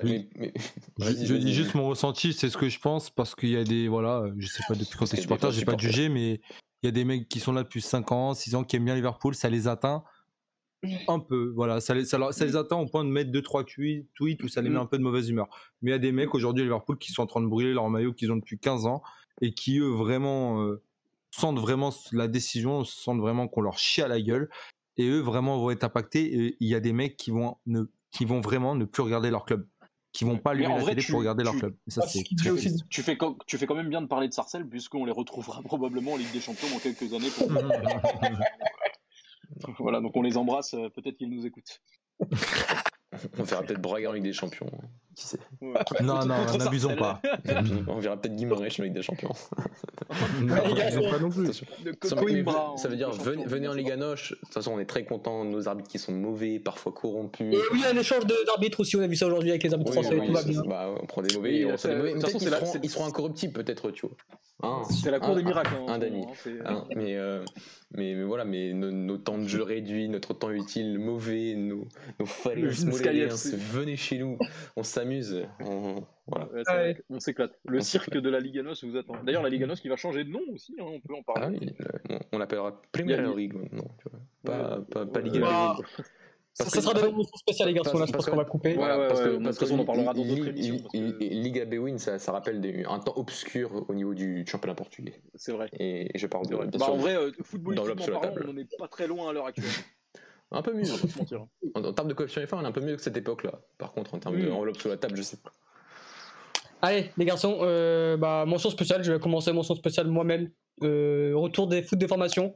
Euh, aujourd'hui, il est retour des entraînements des jeunes. Donc voilà, c'est la seule bonne nouvelle en ce moment du, du football. Les jeunes, jeunes portugais puissent reprendre le foot. Ça nous manquait. Ça, faisait, ça fait un an et demi qu'ils sont arrêtés. Donc voilà, et vraisemblablement, ils vont rejouer au foot la saison prochaine. Donc tant mieux. Et c'est important. Donc voilà, ce serait ma petite mention spéciale. je vous laisse continuer, Mathieu, si tu en as une. Euh, cette semaine commence la phase finale du championnat de Détroit portugaise. Donc voilà, c'est ma, ma Super League. c'est stylé. Euh, moi, j'en ai une mention spéciale à notre Premier ministre Antonio Costa qui s'est exprimé sur la Super League il y a quelques minutes euh, via des tweets. en disant que, que, que bah, qu'il soutenait les institutions portugaises et internationales qui s'opposaient à cette Super League et que le, le, principe du mérite devrait toujours primer tout le blabla qu'on a vu toute la journée. Euh, je suis assez d'accord avec lui. Voilà, donc mention spéciale à, cette sortie-là. Euh, je vais répondre à la mention spéciale de Ton en disant Antonio Cross d'aller bien se faire enculer, évidemment, avec tout le soutien qu'il apporte à Vieira et toute la mascarade qu'il fait au Portugal. C'est voilà. Euh, c'est vrai qu'il y a une question sur le chat. Il y aura plus de Youth League du coup, c'est vrai ça. Il y aura plus de Pardon plus du bah, Pardon Pardon League pas dit. Si, si, si, mais si, il y aura toujours, c'est juste qu'il y aura une. Non, non, il y aura une version. Tu me racontes, là, me nique pas ma vie. T'as vraiment, vraiment traité comme ça le Premier ministre du Portugal? On, va se faire. ah oui, oui, oui, bien sûr, bien sûr. Il, mérite pas mieux, mais quand même en direct, t'aurais pu. T'aurais pu t'abstenir. Mais du coup, c'est vrai qu'il y aura plus de Youth League. Oui, mais il y a championnat 19 portugais, il y a la Liga Revelação, c'est bien mieux. Gabriel, ouais, c'est 23, euh, et d'ailleurs, mention spéciale à un futur entraîneur en U23 dans Liga de euh, Paul Fonseca, qui, euh, qui a de super. Allez, on coupe là-dessus, Bonne soirée, merci les auditeurs. Euh, on espère quand même que vous avez pu euh, aimer cette émission, qu'on vous a apporté un peu de sourire avec ce qui se passe actuellement. C'est vrai que c'est tout est brutal en ce moment, la vie, la, la vie est sombre avec le Covid et toutes ces mauvaises nouvelles dans le football, mais gardons le sourire. On espère que, vous avez aimé. Si c'est le cas, n'hésitez pas à mettre un petit pouce bleu, à, nous suivre sur nos différentes euh, euh, chaînes, euh, chaîne YouTube, sur, sur Twitter, sur Instagram, etc. Et, on, se retrouve à, très bientôt et vive le football quand même. Ciao, ciao. Bonne soirée à tous. Ciao, Merci, salut. On va encore finir quatrième.